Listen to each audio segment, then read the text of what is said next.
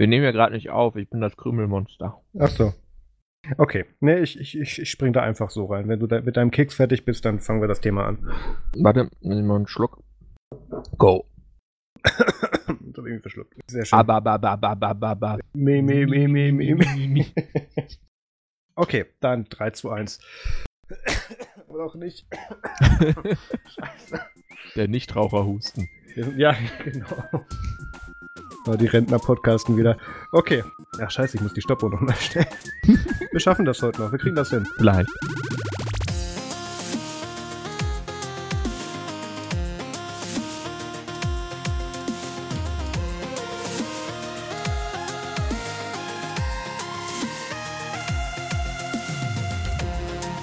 Hallo und herzlich willkommen zum Nerds und Podcast Folge 65. Heute ist der 30. März 2019. Mein Name ist Maus Quabeck und mit dabei ist der Peter Mack.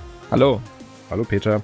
Organisatorisch möchte ich ganz kurz noch, bevor wir anfangen, darauf hinweisen, dass es auf Patreon eine Spezialfolge gibt mit der Zusammenfassung von Peter und mir von dem Apple Streaming Event oder Streaming Service Event, wo wir auch dann alle, ja, Produkte nicht, aber Services und das eine Produkt, was sie so mehr, mehr oder weniger angekündigt haben, auseinandergenommen haben und uns dann eine Stunde drüber mehr oder weniger amüsiert haben. Die Folge gibt's auf Patreon, verlinkt in den Shownotes. Ähm, und dann kommen wir jetzt einfach mal zum normalen Programm zurück. Peter, was war bei dir los? Ja, also nach diesem tollen Event am Montag hatte ich, äh, worüber wir einen sehr guten Podcast abgeliefert haben.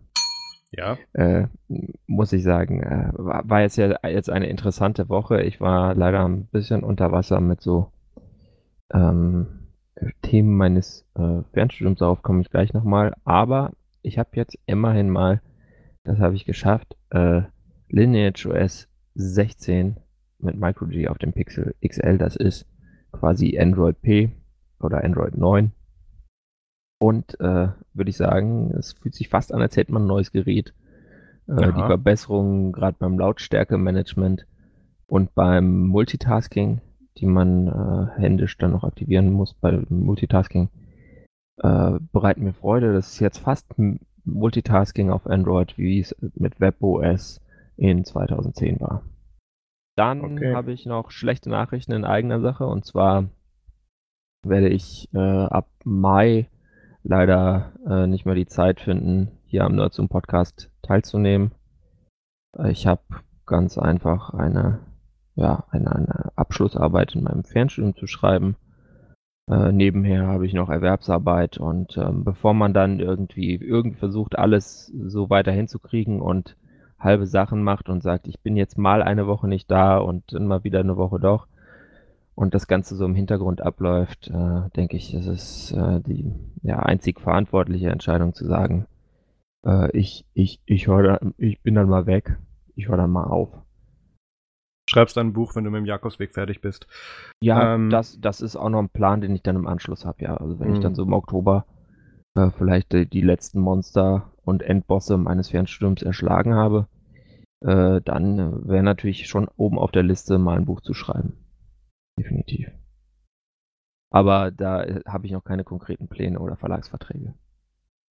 Wir wissen auch noch nicht, wie wir die Stelle neu besetzen werden. Ähm, wird uns bestimmt was einfallen, aber ähm, bis dahin haben wir jetzt ja auch noch ein bisschen Zeit und genau. Peter hat uns da ja früh genug vorgewarnt. Von daher, das kommt jetzt nicht ganz so unerwartet oder so plötzlich wie vielleicht für den Hörer. Gut, dann mache ich mal weiter. Genau. Ich habe ja mit deinem 1 und 1 Drama. Genau, habe ich ja letzte Woche von erzählt mit äh, toll, ich habe jetzt einen Vertrag, wo LTE dran steht, was kein LTE drin ist. Ähm, und es, es ging tatsächlich diese Woche weiter. Ähm, ich habe dann einfach mal über einen Anwalt, wie man das so macht, dann so schicken lassen mit, hey, hier, ihr habt da so eine Sammelklage am Hals und, und äh, nicht Sammelklage, sondern hier eine Verbraucherschutzklage, ähm, wo ihr Sachen verkauft, wo was draufsteht, was es dann am Ende nicht ist. Ähm, bevor wir uns da jetzt länger miteinander unterhalten müssen, stuft mich doch bitte mal auf den Vertrag davor zurück. Tut so, als wäre der Vertrag nicht gecancelt worden und lasst mich den zum nächsten möglichen Zeitpunkt kündigen. Haben sie dann auch gemacht. Ähm, ich habe jetzt, ich nice. bin jetzt wieder, ich bin jetzt wieder im Besitz eines, äh, wie heißt das Paket? Äh, Tarif 1 und 1 AllNet Flat Special in Klammern D-Netz. Bei dem Vertrag gibt es so nicht mehr. Die mussten mich halt nochmal zurückstufen. D-Netz. Ja. Sounds ich, like the 90s called. So ungefähr.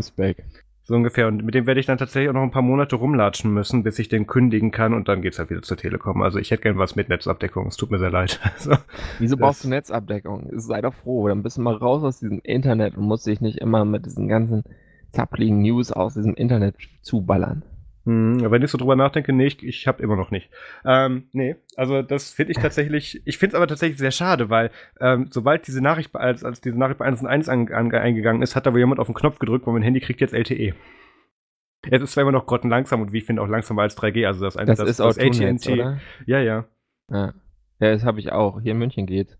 Aber wenn man Ja, aber mal, es ist trotzdem nicht, wenn man mal die wo- versprochene Geschwindigkeit. ja, wenn man mal wohin fährt und es ist nicht Ausland, dann ist schlecht.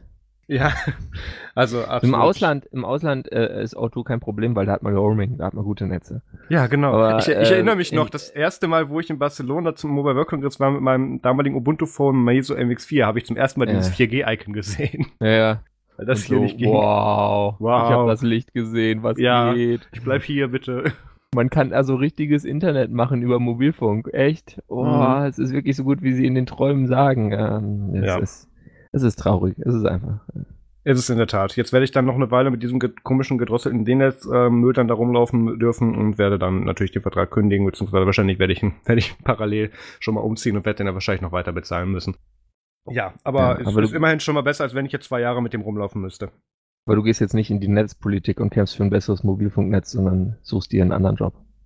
Genau, das überlasse ich Leuten, die was davon verstehen, weil ich habe dann nämlich äh, ab dem 1.5. wahrscheinlich wieder einen neuen Job. Was ist wahrscheinlich? Ich habe aktuell vier Angebote vorliegen und muss mich jetzt noch entscheiden.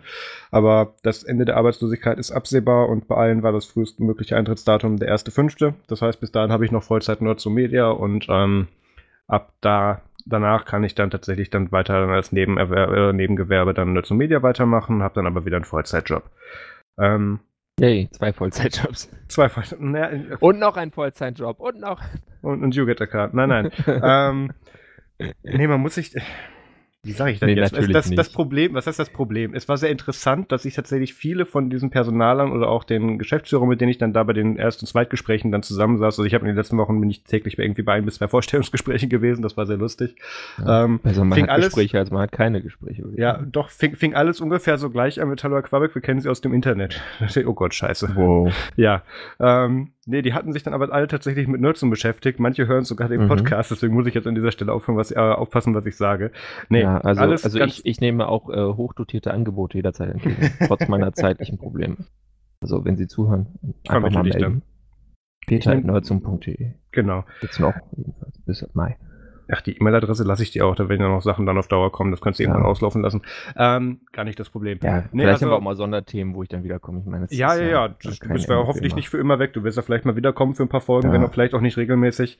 Ähm, jedenfalls, was ich sagen wollte, es haben sich viele von denen dann auch eben mit, mit, mit der Bloggerei und dem Podcast und so weiter dann eben auch beschäftigt und Ja, das ähm, war cool, wenn die das machen von sich aus und verstehen, Ja, und, und vor allem haben mich trotzdem eingeladen. Das ist an der Stelle auch noch ganz Ja. wichtig, weil ähm, ich, ich habe auch dann in allen Verträgen gesagt, hey, hier kommt eine Klausel rein, die sagt, ich darf mein Nebengewerbe machen unter den und den Konditionen. Ähm, damit mir ganz Ja. einfach so ein Quatsch wie bei meinem vorherigen Arbeitgeber nicht nochmal passiert. Also da war es zwar auch vertraglich ausgewiesen, aber das hat die nicht interessiert, aber na egal. Ja, das Ähm, kann dir natürlich immer wieder passieren, aber wenn das schon mal von vornherein klar ist, dann Ja. hat man einfach eine viel bessere Fahren. Also ist so eine, ist so eine Situation noch viel eindeutiger. Ne, ich hätte ja Das natürlich mich auch mit, mit dem Anwalt dann natürlich bei meiner alten Firma Ja, durchsetzen dann können und du da sagen, auch nicht mehr hingehen. ich wollte sagen, also, mit welcher Konsequenz, dass ich da das ist- bleibe? Ja, eben. Nee, Nein. ich nicht. Die einzig logische Konsequenz damals war natürlich zu kündigen. Das heißt damals, ich war jetzt einen Monat arbeitslos, mehr wisst ihr ja nicht. Ähm, ja, jedenfalls, das ist soweit dann meine, meine Freizeit aus Mehrarbeit, wie es so schön genannt wurde, ist demnächst dann auch zu Ende bei mir. Ähm, aber bis dahin haben wir noch einiges vor und äh, kommt auch mal kurz zum Feedback. Vielen Dank für eure Unterstützung auf Patreon, auf PayPal oder auch per Überweisung. Ich habe tatsächlich diesen Monat den ersten Dauerauftrag reinbekommen, was mich sehr gefreut hat. Das ist ja normalerweise mehr so äh, an die Metaebene abzugeben, wenn damit per Dauerauftrag was überwiesen wird. ja, aber- wenn du Leuten die IBAN gibst, dann kommt ein Dauerauftrag. Ja, ja, das finde ich sehr schön. Äh, um einen berühmten YouTuber zu zitieren, give me your money, all of it. Nein, es hilft uns natürlich sehr. Das hilft mir jetzt natürlich gerade in der Arbeitslosigkeit auch sehr, weil sonst könnten wir solche Spielereien wie auf die Chemnitzer Linux-Tage fahren oder äh, jetzt, ich, ich, ich ertrinke gerade tatsächlich in Sachen, die ich reviewen muss. Auf meinem Schreibtisch liegen allein drei Laptops, die ich, an denen ich gerade bei Reviews arbeite. Angefangen mit dem Manjaro Bladebook, ähm, mit dem, Gott, was ist denn das? Was ist Äh, das für eine Hardware, das Bladebook? Das habe ich noch nicht gehört. Ähm, wait for my review. Ähm, Okay, aber noch- was für ein Chip? Ist das ein Ähm, Atom oder? Nee, nee, nee, x86. Aber, aber, aber Also so ein Intel. richtiger Core-i, irgendwas. Ein richtiger, ja, ja. Okay. Ähm, dann habe ich hier noch einen von HP rumliegen und da drüben ist noch was von Lenovo, was ich noch gar nicht ausgepackt habe. Ja, ähm, also ich werde da noch gut was zu tun haben tatsächlich und da hilft es mir natürlich auch sehr, beziehungsweise hilft es auch natürlich allgemein der Plattformkosten, ähm, wenn ihr uns da natürlich bei unterstützt. Ähm, wenn ihr das machen möchtet, findet ihr auf nerds.de slash support äh, verschiedene Möglichkeiten, wie ihr das machen könnt. Ähm, hab, da, da sollte man vielleicht auch noch mal zu sagen, es, es ist tatsächlich relativ egal, wie gering dieser Betrag ist. Also ähm, ich hatte auf den, zum Beispiel auch auf den Chemnitzer Linux-Tagen dann jemand, der dann gemeint ja, sind da nur 5 Euro oder so, weil mir das dann in die Hand gerückt hat, wo ich gesagt habe, ja, das sind 5 Euro, die ich weniger aus meiner eigenen Tasche zahle. Also das, das ähm, sehe ich recht schmerzbefreit. Das hilft mir und das hilft uns ja. an allen Stellen weiter. ähm, von daher vielen, vielen Dank für eure Unterstützung. Ähm, wenn ihr äh, tatsächlich ein bisschen was Interaktiveres machen könnt, könnt ihr uns auch auf Patreon unterstützen. Da könnt ihr dann tatsächlich ab einem Dollar im Monat ähm, unseren Nerd zum exklusiven, äh, Patreon-exklusiven Nerd zum Extra-Podcast hören, so rum. Und ähm, da haben wir auch dieses Mal ein spannendes Thema, was ich im Vorfeld tatsächlich gar nicht mit Peter abgesprochen habe, aber ich werfe ihn da jetzt einfach mal rein. Ähm, das ja, Page steht da schon dahin gescrollt, genau. Ähm, mit dem schönen Titel Die Vergänglichkeit von Instant Messages am Beispiel der Kritik zu Telegrams neuen Löschfeature. Da gab es eine sehr nette Diskussion im Nerdsum-Chat die Woche und da hm. möchte ich gerne nochmal durchgehen und ich habe da auch so ein paar Meinungen zu. Dann bilde ich mir bis dahin auch eine Meinung. Ja, es ist, es, ich glaube, das fürs Gespräch reicht schon, ob du mit meiner Meinung äh, d'accord bist oder eben nicht. Ich glaube, daraus ergibt sich dann ja. tatsächlich der weitere Verlauf. Aber ähm, jedenfalls, das gibt's nachher auf Patreon dann nochmal im Anschluss dieser Folge. Ähm, wenn ihr Feedback habt, dann schreibt uns doch bitte eine E-Mail an podcast.nerdsum.de und kommt in unseren Telegram-Chat unter nerdsum.de slash telegram. Da ging's die letzten Tage auch gut ab. Und ähm, dann kommen wir jetzt tatsächlich mal ähm, zu den News und wir fangen mit dem allerwichtigsten Thema dieser Woche an. Und es ist nicht Wolfgang Petri ist es auch nicht. Artikel 13, es ist Apple hat AirPower gecancelt. Ähm, nicht AirPower, also nicht Petri. nicht AirPower, auch nicht Herr Frederiki. Ähm, ja, Herr, Herr Force One. One. Ja, genau. Ähm, ja, äh, wie sollen wir das anfangen? Ähm, warum dieses Thema eigentlich Relevanz hat? Ähm, ist nicht, auch wenn es oftmals sehr gerne auch tatsächlich von, von Kollegen aus der, aus der Podcast-Branche, wo mir das ein bisschen wehtut, dann auf Twitter wiedergegeben wurde, Apple war zu doof, ein Ladepad zu bauen. So einfach ist es dann nicht. Und nee, auch so einfach waren ist zu es, doof, ein sehr kompliziertes Ladepad zu bauen. Das ist, das, so, das ist auch eine mögliche Formulierung. Ich finde, sie waren zu doof, etwas zu kompliziert zu konzipieren. Ähm, aber ja. gut, das, da kommen wir gleich rein. Aber sie wollten ähm, es halt perfekt machen. Genau, also man, wir, wir, springen einfach mal rein. Jo. Jetzt, wo das Produkt tot ist, können wir es, glaube ich, auch zum ersten Mal beschreiben in dem Podcast. Ähm, ne, äh, Nerdstorm, genau. AirPower sollte ja eigentlich ähm, ein drahtloses Ladepad werden, was dieses Grundfeature, bevor wir auf die Technik eingehen, äh, das Grundfeature hat, du kannst da bis zu drei Geräte drauflegen, egal mhm. wo, und die werden geladen. Und was dazu kommt, ist, dass da drüben dann auch noch mal so ein, so ein schöner Armstein drin saß, der dann ähnlich wie in ähm, HomePod-Manier dann eben dann so ein äh, minifiziertes oder, oder minimales iOS drauflaufen hatte, der dann zum Beispiel auf deinem iPhone dann die Ladestände von allen Geräten, die da drauf äh, lagen, auf dem Pad dann anzeigen würde. Also von deinem iPhone selber, von deinem, äh, von deinem, äh, von deinen AirPods mit dem Wireless Charging Case, von deiner Apple Watch. Und das dann eben alles zentralisiert mit Ladeständen da eben anzeigen. Das sah alles sehr schön aus. Und ähm, mhm. Das komplizierteste daran tatsächlich war das oder ist wohl gewesen, dass die natürlich, damit du das Ding überall, wo du willst, platzieren kannst, du natürlich eine ganze Menge von diesen Wireless Charging Coils unter diesem Pad haben musst. Ja. Und das interferiert so ein bisschen. Und ähm, da hat der Peter einen ganz guten, ähm, aber wir fangen vielleicht erstmal kurz mit dem Statement von Apple an. Ähm, äh, wie sich das für Apple so gehört, ist, ist natürlich nicht das Konzept schuld, sondern die Technologie. Ähm, es, die Technologie erfüllt leider aktuell noch nicht den Qualitätsansprüchen des, der Firma Apple, deswegen wurde das Produkt jetzt gecancelt.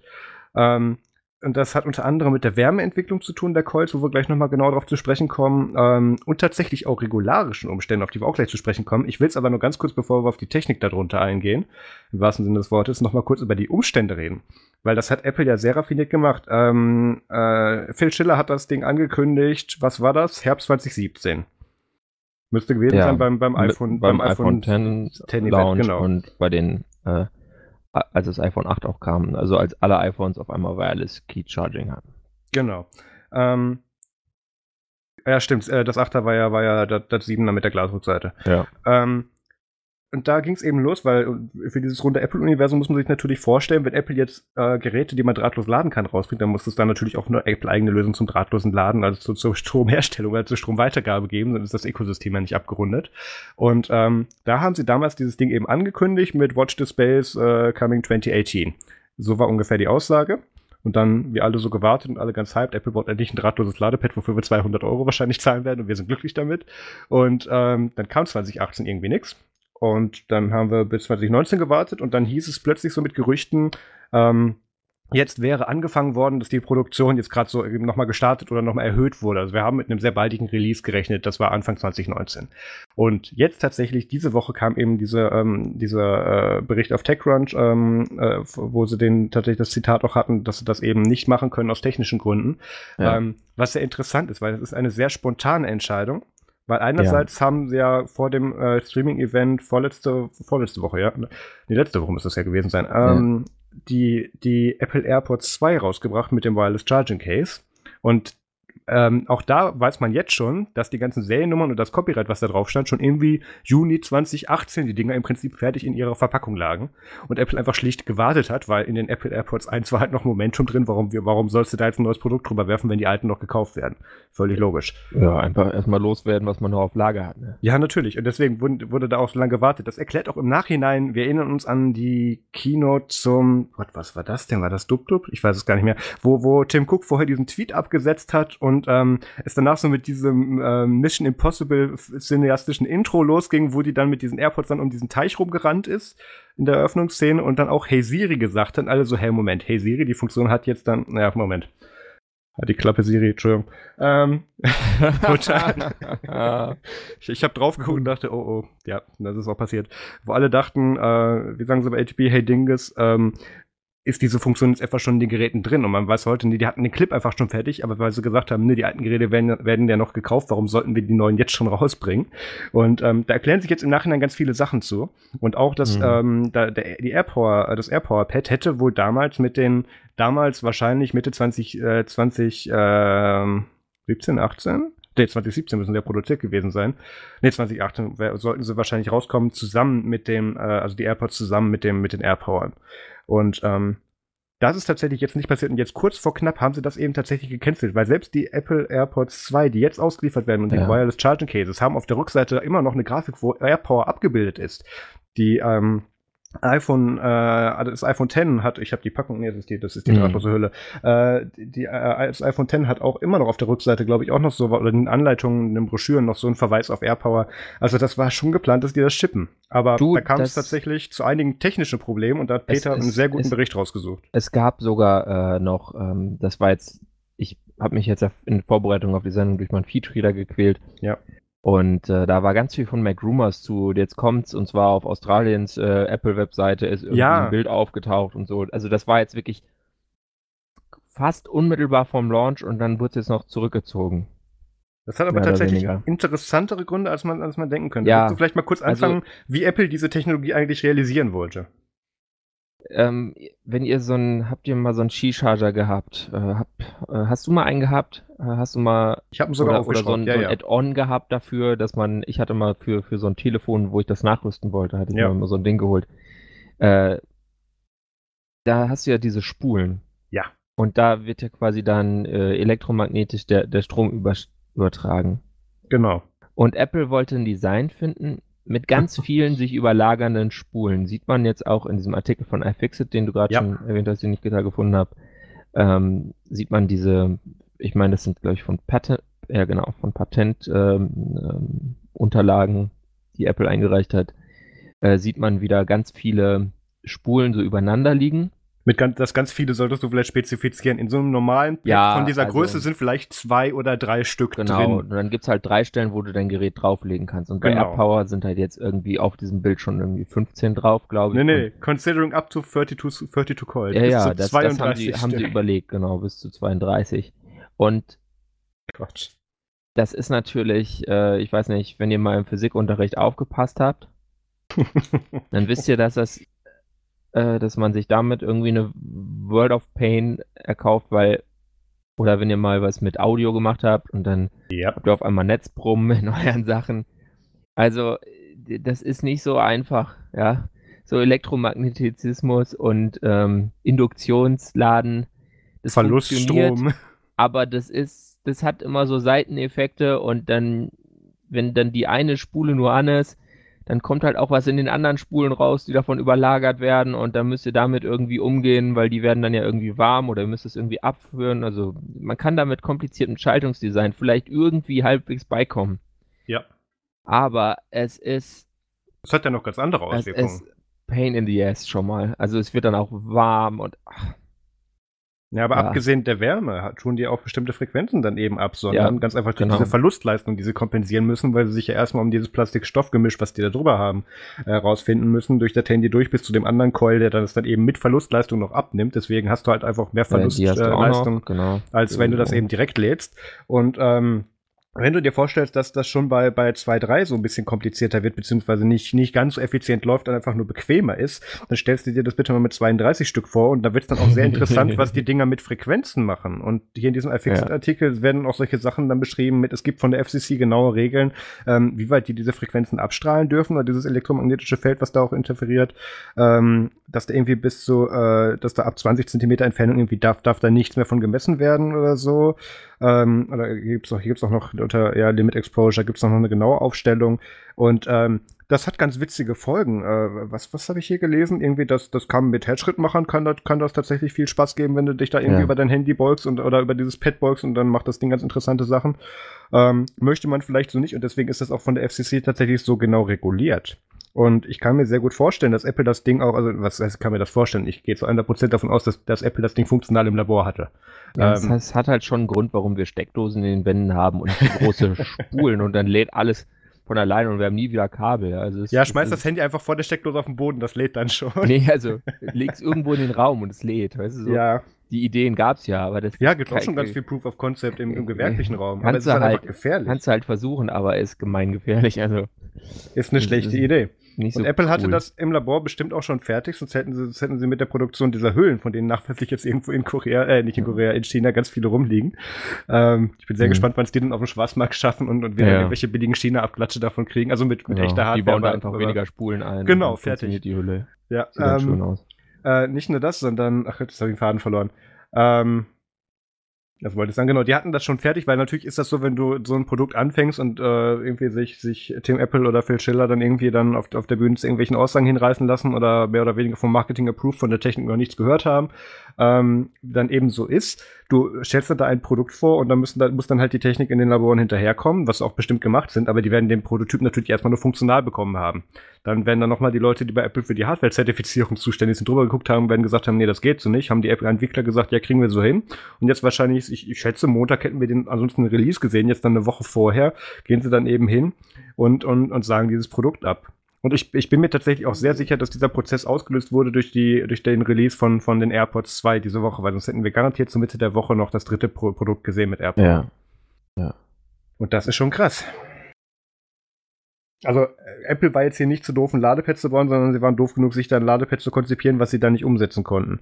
Ähm, und ich bin sehr gespannt, was wir jetzt tatsächlich von Drittherstellern sehen werden, die dann anfangen, also der, ich glaube, was war das? Nokum geht da jetzt gerade irgendwie schon, geht, hat er jetzt gerade schon irgendwie bis, bis nächstes Jahr irgendwie im Backlog Bestellungen, weil die mit ihrem Pad so weit sind. Also, das wird sehr spannend. Da werden sich jetzt natürlich ganz viele andere drauf stürzen, um das Momentum mit, mitzunehmen. Und ähm, AirPower, also wann wir endlich AirPower bekommen und so, das war ja schon so ein geflügeltes Meme, so in Anführungszeichen. Ja, Steve Jobs, äh, nee, Quatsch. Steve Der andere. Jobs, äh, Baller, Noch Baller. nicht tot, aber grau. John Gruber. Ach so, Ja. ja, auch grau, aber nicht John tot. Gruber äh, hatte äh, beim, beim äh, iPhone 10s, 10R Ja.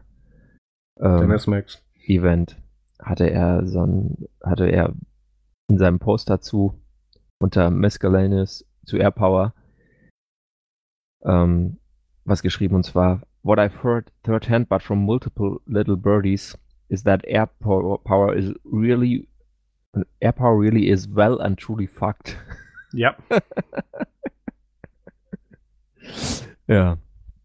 Also, die haben da wirklich lange dran gearbeitet und wirklich alles versucht und jetzt äh, haben sie dann irgendwann gesagt, äh, jetzt müssen wir mal die Reißleine ziehen, Ja. bevor wir dann hier Leuten die Herzschrittmacher aus Versehen ausschalten. Ja, das ist schlechte PR, aber wo wir schon bei Reißleine ziehen und schlechter PR sind, ähm, ich würde mir auch sehr wünschen, dass Apple jetzt mal so ein anderes Thema in den Griff bekommt, was sie in den, keine Ahnung, zehn Jahren davor eigentlich nicht hatten, nämlich die Tastaturen.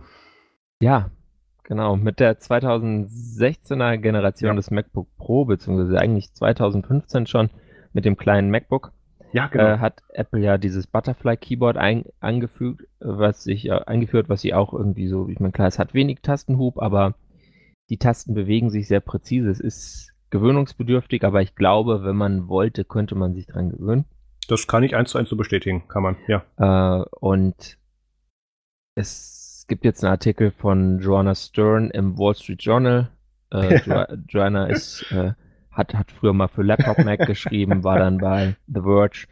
Also die ist jetzt nicht irgend so, ein, so eine Business-Tante, sondern die kennt sich mit Laptops und Laptop-Tastaturen sehr gut aus. Obwohl man für den Inhalt von dem, was sie da schreibt, jetzt nicht zwingend Experte in dem Gebiet sein muss, sondern einfach nee, so ein Ding schon mal bedient nicht. haben Aber muss. ich wollte nur Deswegen sagen, ist sie ist auch Expertin, um das ja. klarzustellen. Ja, ja, klar. Ähm, und ist lang dabei. Und sie hat einen Artikel gemacht und der ist, gut, ist, so ist eigentlich standardmäßig gar nicht lesbar, weil die, der hat keine E's und keine R's, weil sie hat ein MacBook Air mit diesem mit dieser dritten Generation oder vierten ja. Generation äh, Butterfly Keyboard, je nachdem, wie man zählt. Ja. Und ja, leider äh, ist irgendwie die E-Taste kaputt. Und ich glaube, die R-Taste auch bei ihr. Und dann kannst du die E's und R's anschalten und dann wird es sogar lesbar, weil ohne E's und R's ist Englisch tatsächlich, äh, ja, ja. da wird schwierig, das zusammenzuraten, was es heißt. Also, ja, I haven't good. forgotten how to wit. No did my Dito go on vacation. Was, ich, äh. was ich tatsächlich so schön finde, ich stelle mir gerade beim, beim Wall Street Journal den, den Editor in, oder dann da an, der dann gesagt hat, nee, das müssen wir so machen und bitte bastel da mal eben noch so ein Plugin, was folgende Buchstaben mit Schalter wählbar aus dem Text rausnimmt. Ja, und, man kann was auch, so schön ist, doppelte ist, Ts und doppelte Es anmachen. Ja.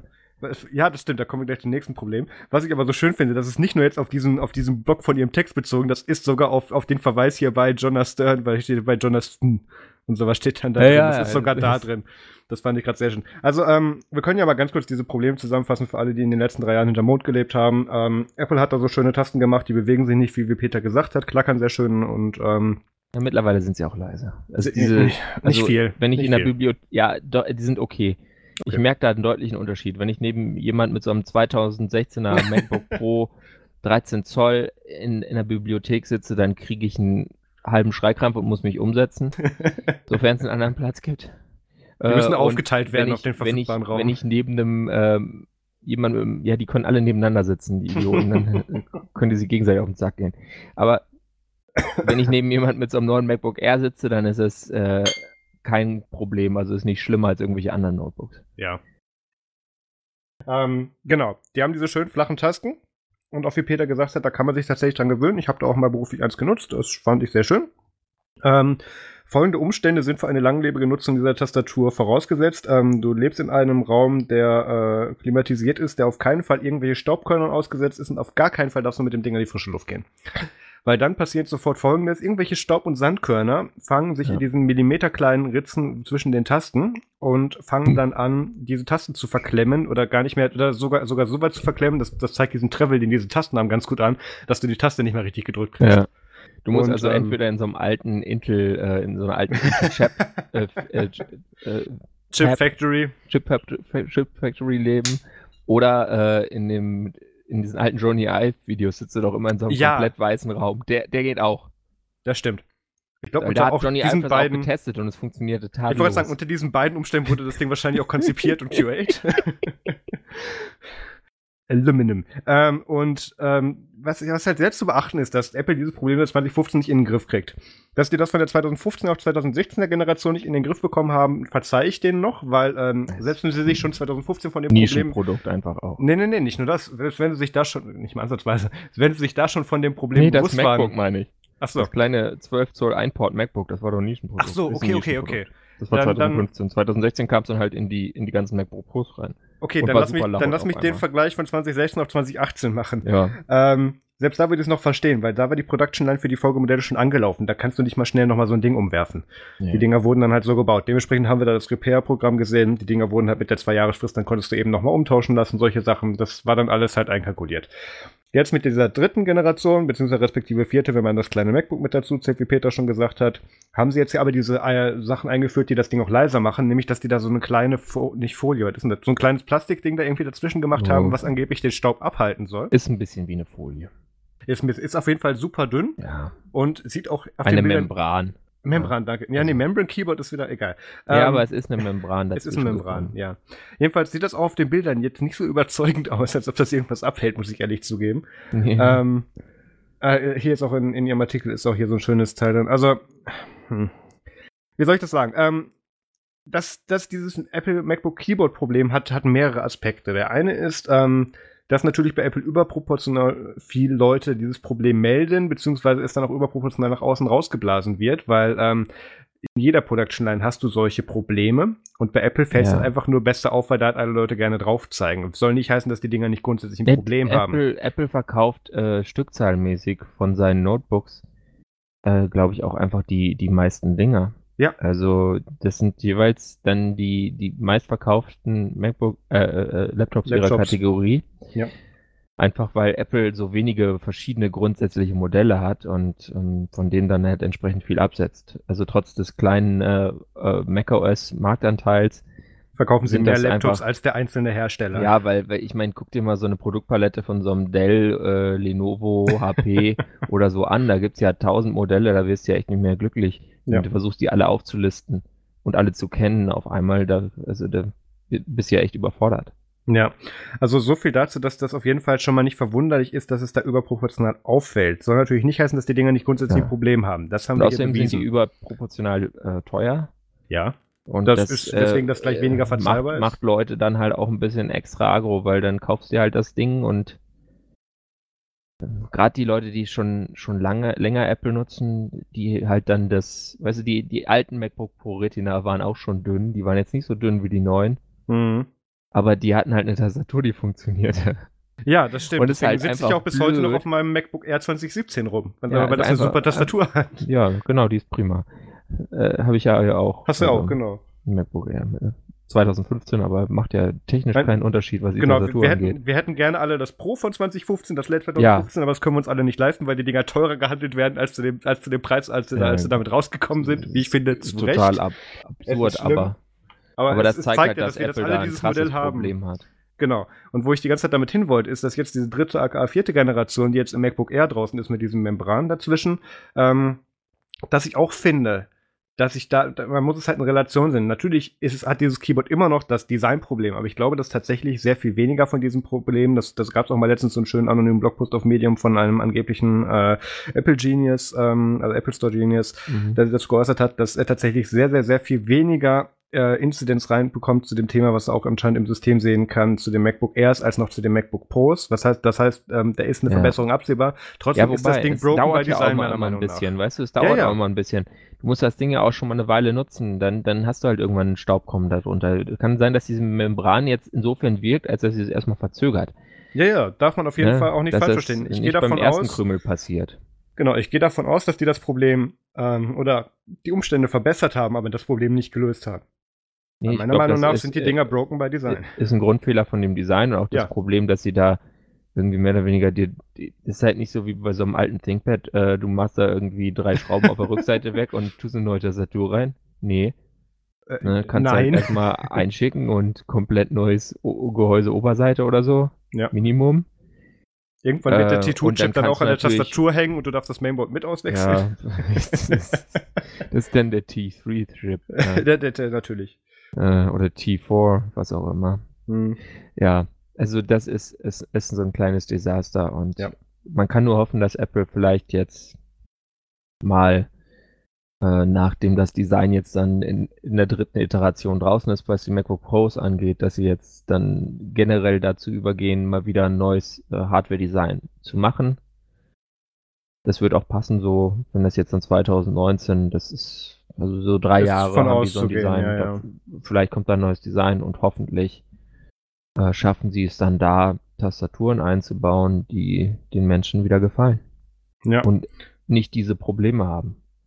Was man aber auch noch zu diesem, um diesen Artikel nochmal kurz abzuschließen von der Joanna Stern, ähm, Ah, ich finde es interessant. Äh, wenn, wenn, man ganz runterscrollt zu ihrer E-Mail-Adresse, ähm, da wird's alles richtig geschrieben. Also es ist nicht, nicht ganz klar, welches Plugin die für dieses CMS genommen haben. Es interessiert mich an dieser Stelle sehr. Ah, Egal. Die haben einfach einen Teil äh, nur für diesen. Ja, die werden die E-Mail-Adresse wahrscheinlich bewusst nicht genommen haben, damit die E-Mails durchgehen. Ja, ähm, wollten keine E-Mails an Journalisten. Con. Ja, ähm. Gott, ist das dumm. Ähm, ja, also ich hoffe auch auf bessere Tastaturen. Ich habe völlig vergessen, wie ich enden wollte damit. Ähm, wollen wir zum nächsten Thema kommen? Ja, irgendwas ähm, ist mit Asus. Die haben Asus, ja auch Laptops. Asus hatte, ja, das ist mit, mit, wenn man ganz weit weg steht, kann man das Laptop nennen, ja, ja. Ähm, Ey, sind, äh, ja, sehen okay aus. Merkst, Von ja, das, genau, wollte ich gerade sagen, wenn du weit genug wegstehst. Also, ähm, meine Liebe von Asus hat aber tatsächlich, die tatsächlich gar nicht mal so unweis, mit diesem Thema wenig zu tun. Nämlich hat Asus es, ähm, wie jeder andere System Integrator, äh, nicht System Integrator, sondern OEM auch, ähm, dass du da so ein Firmware-Tool drauf hast, oder dass du so ein Tool drauf hast, mit dem du regelmäßig die Firmware updatest. Da du hast ganz viel automatisch von der Herstellersoftware updated. Ähm, was zum Beispiel auch dann so Pings setzt, sagt, hier bitte jetzt tu dir mal für den Treiber dann nur unser qualifiziertes Modul ziehen, damit du dir dann, schönes Beispiel HP, diesen verkackten Synaptics Touchpad-Treiber drauf machen kannst und nicht den von Windows Precision. Weswegen ich HP-Laptops nicht empfehlen kann, Spoiler auf mein Review. Ähm, Oh, ja, haben die immer noch Touchpad-Probleme? Es ist, es ist zum Kotzen. Also Also ich- 2019. Und wie ist es mit Linux? Ist da, teilweise ist ja dann tatsächlich mit Linux das besser als mit dem Ist es. Synaptics-Treiber. Ist es, aber ist nicht der Scope von meinem Review. Ja, ja, Ähm.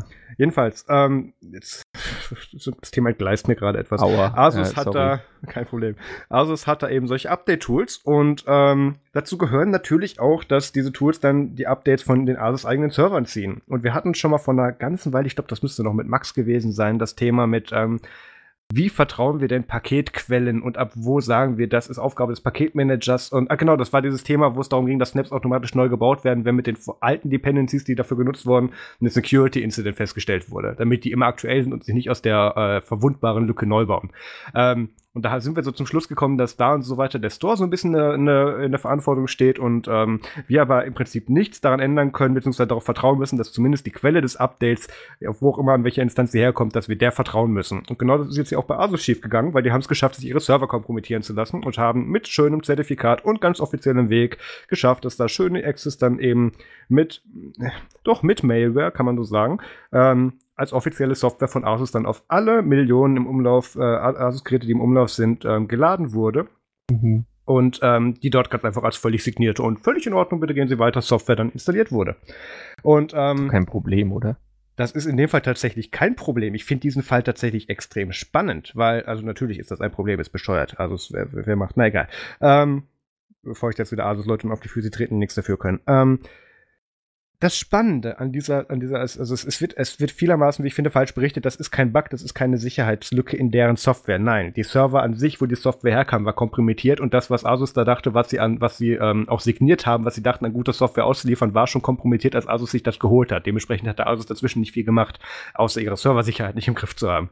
Ähm, oder das Spannende an dieser, an dieser Malware ist tatsächlich, dass die jetzt nicht auf allen Millionen Asus-Geräten sich aktiviert hat. Also sie ist da drauf gespielt worden und sie war auch aktiv, aber sie hat da nichts Schlimmes gemacht. Sie hat ihre, ihre, äh, ihre ursprüngliche Grundfunktionalität hat sie beibehalten. Bis auf 600 Geräte. Weil, und jetzt hier wird es tatsächlich sehr, sehr spannend, ähm, diese Malware geht hin und macht einen MAC-Adressenabgleich und nur wenn du auf dieser Liste bist von den MAC-Adressen, die getargetet werden sollen, das sind nur 600 Stück, ähm, dann wird diese Software aktiv und pinkt ein paar andere Sachen an und tut andere Schadsoftware nachladen. Und ähm, ich habe mehrere Fragen an dieser Stelle. Erstens, ähm, ne, oder fast Feststellung, das Ding kann ja eigentlich nicht vom Schwarzmarkt kommen, weil ähm, sich eine so 1A-Lücke ähm, auszunutzen und dann nur 600 Geräte anzugreifen oder potenziell anzugreifen, mit denen du nicht mehr weißt, ob sie aktiv sind, ähm, ist schlichtweg verschenktes Potenzial, wenn du das Ding auf dem Schwarzmarkt verkaufen kannst. Zum Zweiten, wo hat dieses Tool 600 MAC-Adressen her und woher weiß es, welche MAC-Adressen zu welchem Gerät gehören, weswegen die getargetet wurden? Das finde ich sehr viel spannender. Ähm, also das, das, das macht nicht ganz so viel Sinn. Das Meinst du, Ding das hat- sieht nach Law Enforcement aus? ja, absolut. Ja. Absolut, das wurde getarget, weil es sind hier zwei wichtige Informationen, die du haben musst. Die erste ist, du brauchst die MAC-Adresse des Gerätes selber, damit du es targeten kannst und nicht alle anderen. Und zum zweiten musst du wissen, wem dieses Gerät gehört, weil, damit du es überhaupt targetest, weil sonst wird es ja keinen Sinn machen. Du tust ja nicht sagen, ja, ich hätte gern von diesen paar Millionen Geräten im Umlauf bitte nur diese 600, weiß aber nicht, wem die gehören, ist mir egal. Ist Bullshit. Das ist verschenktes Potenzial, wenn du schon einmal so eine 1A-Lücke eben hast, die du ausnutzen kannst. Und da, da kommt halt auch nach langem Überlegen, und ja, Reddit hat dazu geschlagen, der Aluhut glüht, kommt da halt echt nur Law Enforcement dann in Frage für solche Sachen, weil woher sonst sollst du dieses Level an Kontrolle haben? Ja. Und ähm, da wird es dann auch tatsächlich, da, da geht es mit dem, mit dem glühenden Aluhut weiter, ist es natürlich auch die Frage, inwieweit ist der Asus selber integriert drin? Weil ähm, die meisten dieser Geräte wurden wahrscheinlich, oder es, geht eine gute Chance, dass die meisten dieser 600 Geräte aus Direktverkäufen durch Asus.com sind.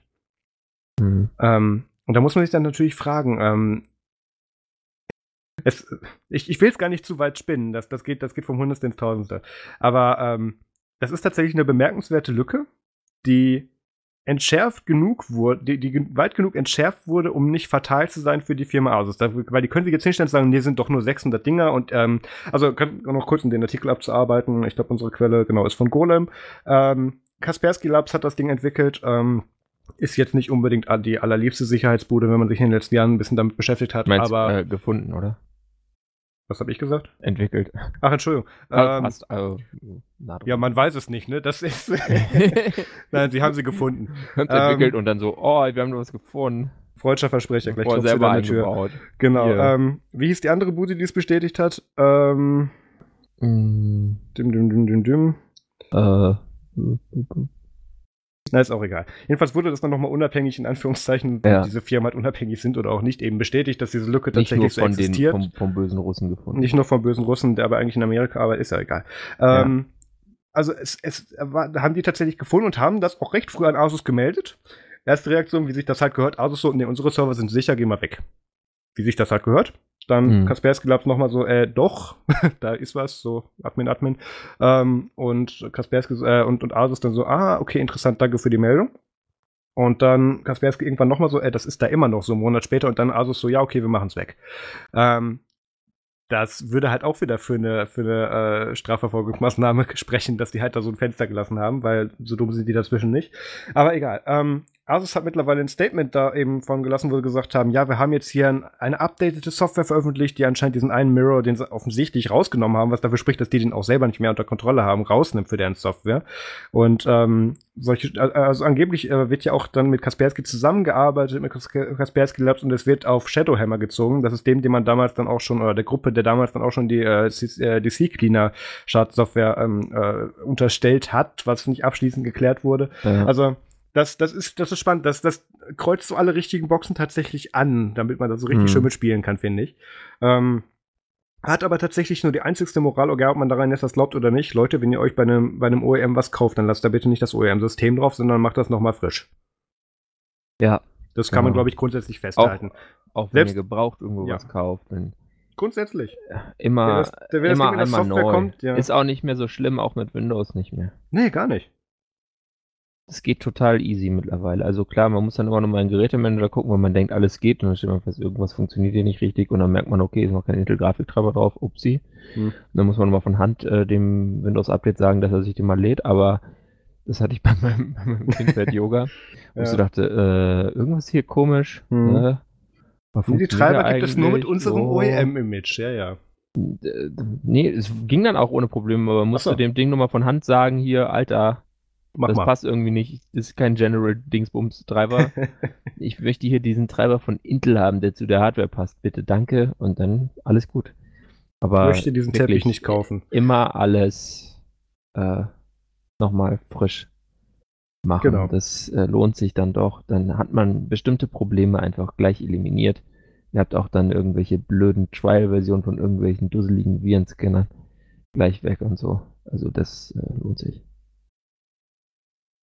Ja, kommen ja. wir von einem Problemsystem zum nächsten. Ich wollte sagen, von Windows bleiben, zu bleiben Android. Wir, bleiben wir bei Schadsoftware. Ähm. Entschuldigung. Und wenn ich jetzt gerade äh, ein Jahr nach äh, Release von irgendwelchen Android P-Betas, äh, P-Betas mal auf Android Pie bin, ähm, sagt Google so, ey, holt mal Bier, hier ist das nächste Android. Ja, was ihr und, auch nicht sehen werdet mit und, und haut die Android Q Beta raus. Ich habe jetzt hier ein paar Artikel dazu rausgesucht. Ähm, also es gibt so ein paar große Features, die sie, die sie schon angekündigt haben. Das eine sind so äh, Privacy-Features. Ja, also Google folgt da Apple ein bisschen, könnte man sagen. Sprich, ähm, Apps, also man, man kann, hat, hat genauere Kontrollmechanismen, um Apps einzuschränken. Man äh, nicht mehr äh, jede App kriegt einfach gleich so deine E-Mail-Nummer und deine Serial-Number und so. Also kann dich nicht so gut, äh, dein Gerät nicht so gut identifizieren, falls du mal die Software irgendwie runterklappen würdest oder so.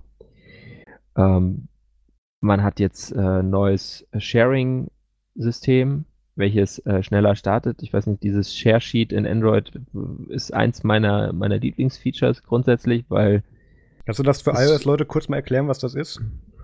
Ja, du drückst da auf Teilen und dann zeigt er dir jede Menge Applikationen an, die dann mit dem Inhalt, den du da teilen willst, umgehen können. Das hat iOS Achso, das auch, hat iOS aber, ja auch so. Mhm. aber iOS hat es später eingeführt und ich finde es bei Android von Anfang an kompletter, weil da stehen dann gleich äh, irgendwie, hast du zwar eine riesige Liste dann teilweise, je nachdem wie viele Apps du auf deinem Telefon hast, Mhm. aber das ist ähm, dann, ich weiß nicht, wenn du so ein Standard-iPhone irgendwie aus der Box genommen hast, dann hast du da ja irgendwie nur so drei Apple-Services.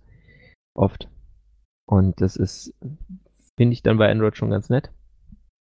Ja. Und äh, nutze ich auch zum Beispiel, wenn ich äh, mit meiner, ich nutze so eine alte App, die wird auch seit äh, Jahren nicht mehr betreut und ist gar nicht mehr im Play Store drin. Ja, ich habe die damals mal gekauft, äh, um meinen äh, Feedreader auf dem Telefon zu laden und dann äh, lesen. Und dann kann ich daraus die Links dann in ein Notizprogramm äh, sharen, welches ich nur für Podcast-Folgen nutze. In diesem und gebe den dann dort einen Hashtag, zum Beispiel Nerdzoom65. Und dann kann ich die alle sammeln und dann share ich die nochmal in eine andere App, die dann über die Cloud synchronisiert und dann kopiere ich in das, das in das Google Doc. Ah Toll, ne? Toller Workflow. Aber Das ist fast so gut wie der vorherige von Max, der das erst in eine Telegram-Gruppe übertragen hat mit Links, die er dann vergisst ins Doc zu übernehmen. ja, ich habe das dann aber alles beieinander. Also das Ah, ja. ist dann schon, Ja, dann stimmt, muss ich nochmal ja. auf dem Computer nochmal die ganzen Hashtags rauslöschen und dann kann ich es eigentlich, wenn ich Glück habe, kann ich es unfallfrei reinkopieren. ähm, ja, dürfen nicht zu viele Zeilenumbrüche drin sein. Das stimmt. Aber da muss man halt ein bisschen von Hand notweis ran. Das ist ja alles kein Problem. Es ist halt ist irgendwie ein bescheuerter Weg, aber ja, wenn ich die einzeln in Stock eintragen würde, gleich auf dem Telefon, dann bräuchte ich die Google Docs App und ja. ach nee, heute nicht. Ja, jedenfalls Google äh, macht äh, dann, dann bei den also Settings gibt es Verbesserungen. Nochmal äh, bei, bei der Connectivity äh, gibt es auch mehr Permissions. Ähm, die Performance von Art, das ist ja quasi diese, diese Runtime-Dings da, die viele reden immer noch von Delvik VM, aber Delvik ist irgendwie seit Android 5, glaube ich, schon eigentlich Geschichte. Und äh, Art ist jetzt nochmal schneller geworden. ja. Das sind so die, die äh, kleinen Sachen. Dann äh, hat sich herausgestellt, okay, Android Q, Q hat einen Desktop-Mode. Ja. Der tatsächlich sehr spannend ist, weil den sagt ja irgendwie unser Kollege Simon Raffiner dann bei jeder Jahresrückblicksfolge seit gefühlt vier Jahren immer, immer schon voraus. Jetzt ist er endlich mal da. Ja, genau, der, der ist jetzt da. Äh, man muss ihn aber auch noch so ähm, im, also im Android Q Emulator mit einem extra Kommando, einem ADB-Kommando ähm, Ja, den Launcher quasi umstellen, ne? Launcher umstellen und dann, äh, der heißt dann auch, äh, also das ist dann irgendwie so ADB Shell AM Start minus N com Android Launcher 3 slash com Android Launcher 3, 3 Punkt Secondary Display Launcher. Also der ist quasi äh, explizit gedacht für so Settings wie das, was Samsung mit seinem Dex. Dex-Zeug hat. Handy Ja. an größeres Display anschließen. Oder es gibt ja auch immer wieder mal jetzt, ich glaube jetzt kürzlich lief eine Kickstarter-Kampagne fürs, das heißt dann glaube ich Nextbook 2 oder so. Ja. Ähm, also so ein Ding, wo ihr dann, wenn ihr ein Telefon habt, was U- USB Video Out und so hat, USB-C Video Out, äh, könnt ihr das da anschließen und dann äh, habt ihr quasi ein Notebook mit eurem Telefonbetriebssystem. Das kann interessant sein für so Sachen wie Maru oder aber jetzt eben auch mit dem Android Desktop Launcher so auch für, für normales Android. Dann könnt ihr einfach äh, ein bisschen schneller eure Dokumente tippen oder was weiß ich, da in, in Google Sheets irgendwie krassen Tabellensachen machen, die ihr jetzt mit dem Touchscreen äh, nur unter großen Schmerzen ja, vergleichbar abwickeln könntet. Ist auf jeden Fall ganz interessant, aber ist halt noch ein verstecktes Feature, weiß man jetzt nicht, ob das dann tatsächlich im Final Release drin bleibt, dieser Desktop-Modus, aber Mhm. so ist schon mal ganz interessant. Was dann wegfällt, auch, das, das hat Android Police relativ früh rausgefunden, das ist ein Artikel vom 14. März, also schon uralt, ja, äh, dass diese äh, Clipboard Manager Apps nicht mehr äh, funktionieren werden. Clipboard Manager ist quasi äh, Manager für eure Zwischenablage. Ich weiß nicht, ob das alle kennen. Wenn man sich also irgendwie so Textsnippet oder Links irgendwie hin und wieder mal so sagt man halt kopieren und dann kann man das im Clipboard quasi dann äh, nach und nach auswählen und hat dann da einfach mehrere Sachen drin. Also das Ding als richtigen Zwischenspeicher und nicht immer nur für eine Sache. Und aus Privacy-Gründen äh, wird sowas nicht mehr gemacht, was natürlich auch ganz gut ist, weil st stellt euch vor, ihr habt so einen Passwortmanager und dann habt ihr irgendeine App, die diese Clipboard-Permission hat und dann liegt da euer Passwortmanager komischerweise immer das Passwort an diese App, die da irgendwie diese Permission hat und ihr habt nicht genau aufgepasst. Und gerade bei den Problemen, die Google nach wie vor hat, äh, beim Management des Play Stores. Ja. Und äh, manchmal werden ja auch Apps übernommen und dann sind die auf einmal, werden die von Leuten betreut, die nicht mehr so äh, die gleichen Intentionen haben wie die ursprünglichen Entwickler vielleicht. Sowas kommt ja schon mal vor. Ach. Äh, ist, ist ein guter Schritt. Also, ja, wirklich besser keine Clipboard-Manager. Entweder das ist gleich im System drin oder kein Clipboard-Manager. Wir hatten auch diese Woche die spannende News, die hat es gar nicht in die News geschafft, das muss ich gleich noch raussuchen. Ähm, äh, dass äh, tatsächlich auch diese Funktionalität, die verhindert, dass du von bestimmten Apps aus DRM-Gründen oder von der Banking-App oder von der oder von der Passwort-Manager-App, dass du da keinen ja. Screenshot von machen darfst, dass die einfach ausgehebelt werden kann, indem du den Google Assistant sagst, mach doch bitte mal einen Screenshot und dann macht der Ping und dann hast du den Screenshot in der Zwischenablage, ja, den sich dann die andere Root-gehende App dann klaut. Root. Ja, ja. Also das, das, hatten wir alles schon mal auf dem Desktop so gefühlt. Ja. Ne? Also das ja, ist das nicht ist, unbekannt. Das ist, das ist, halt das, das kleine Google Rootkit.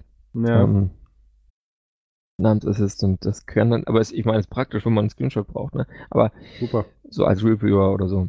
Aber muss man kein Foto mit einem anderen Gerät vom Gerät machen. Das ist viel ja. einfacher. Nee, äh, aber ist natürlich ein Problem. Äh, wenn ihr dann jetzt auch noch wissen wollt, wie das aussieht, haben wir dann hier zu guter Letzt äh, einen weiteren Post von Android Police, äh, die quasi mal sich eine Woche mit Android Q rumgeschlagen haben und Vergleichsscreenshots haben, äh, wie das denn jetzt dann in was für Features in Q dann ein bisschen anders aussehen. Sind teilweise wirklich totale Kleinigkeiten. Erinnert mich so ein bisschen an die guten alten äh, Mac OS 10 Reviews von John Siracusa. Äh, mit so linker Screenshot alt, neu, so Screenshot neu. Ja, nicht ganz so. Also die haben es nicht übertrieben, ja. Das ist, okay. da, da kommt man in 10 Minuten durch mit dem Artikel locker. Aber da kann man sich das mal angucken und es ist vielleicht ganz interessant jetzt so wird man dann sehen, äh, was dann alles drin landet und wie viel da noch refined wird, aber wahrscheinlich werden da so viel gar nicht mehr anpassen. Das sieht alles schon ganz gut und durchdacht und relativ fertig aus. Ich meine, man muss ja auch sagen, Android ist, äh, auch wenn der Ruf jetzt vielleicht nicht perfekt ist in Sachen Bedienerfreundlichkeit und so, es hat einen, hat einen langen und eigentlich ist, ist einen langen und guten Weg äh, gegangen und ist schon ein ganz ordentliches Betriebssystem, was die Bedienbarkeit angeht. Da hat sich durchaus einiges getan, ja. Bleiben wir bei gut bedienbarer Software. ähm, ja. Äh, die News hast du mitgebracht, da darfst ja. du dich selber wieder rausholen. äh, es, es gibt ja so Editoren auf Linux auf dem, auf dem, auf der Kommandozeile der sogenannten.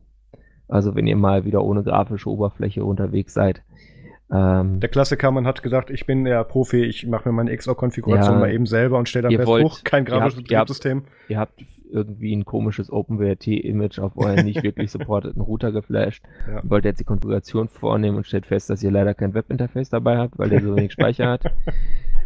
Ähm, dann landet ihr wahrscheinlich in VI und dann kommt ihr da nicht wieder raus, weil ihr nicht wisst, dass ihr mit Doppelpunkt äh, Q oder Doppelpunkt nicht verraten. Q, wenn ihr speichern wollt, da rauskommt. Jetzt nur mal so, könnt ihr immer wieder diese Folge nachhören. Äh, Kapitelmarke bitte. Pro-Tipp. Ja, ja, ja, okay. Ja, okay. Bloß nicht. ähm, oder aber äh, vielleicht habt ihr auch einen Nano, der braucht halt ein bisschen mehr Dependencies, der braucht irgendwie ein Curses und so. Ähm, installiert und den gibt es jetzt in 4.0. Ja, also das ist ein sehr beliebter Pod äh, e-, Editor bei Podcastern. Also Chris Fischer Echt? von Jupiter Broadcasting ist ein bekannter so. Nano-Nutzer. Äh, ich glaube, du bist auch ein bekannter Nano-Nutzer. Also wenn nicht ja, aber ich glaube aus anderen Gründen. Mach immer ja. erstmal Chris Gründe. Ich glaube, Chris, bei Chris liegt es tatsächlich daran, dass er nicht aus VI rauskommt. Ja gut, soweit sind die Gründe deckungsgleich. Ganz einfach, weil ich keine Geduld habe, da diesen, diesen Fingerbandscheibenvorfall zu machen oder mich einen Texteditor bewegen kann, äh, be bedienen kann. Nö, ähm, mhm. hat einfach den Grund, ich bewege mich auf Debian oder Ubuntu-basierten Systemen und da ist halt alles auf den meisten Fällen halt Nano schon vorinstalliert. Ja, wenn nicht, installiere ich schnell.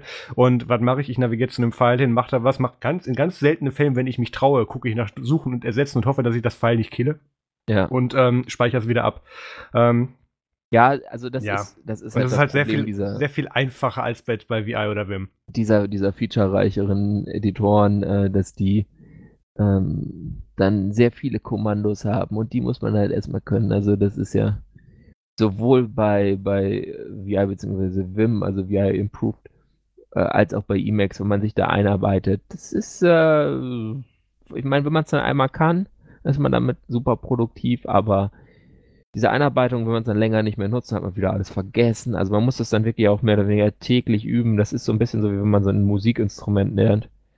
also, einfach ich, Pain ich in sehe die, ich Aber die Relation nicht so ganz, weil da muss ich mich im Prinzip dann eine halbe Doktorarbeit für, für einarbeiten, damit ich ein fucking Textdokument bearbeiten kann auf nee, Kommandozeilenbasis. also für, für Basisbearbeitung, da bist du ja schnell. Also ich finde, da bist du mit, sowohl mit Vim, also da bist du in einem Tag, dass du irgendwie ein bisschen bearbeiten und speichern kannst. ja, Aber bestimmt. für die, für die geilen Features brauchst du halt länger.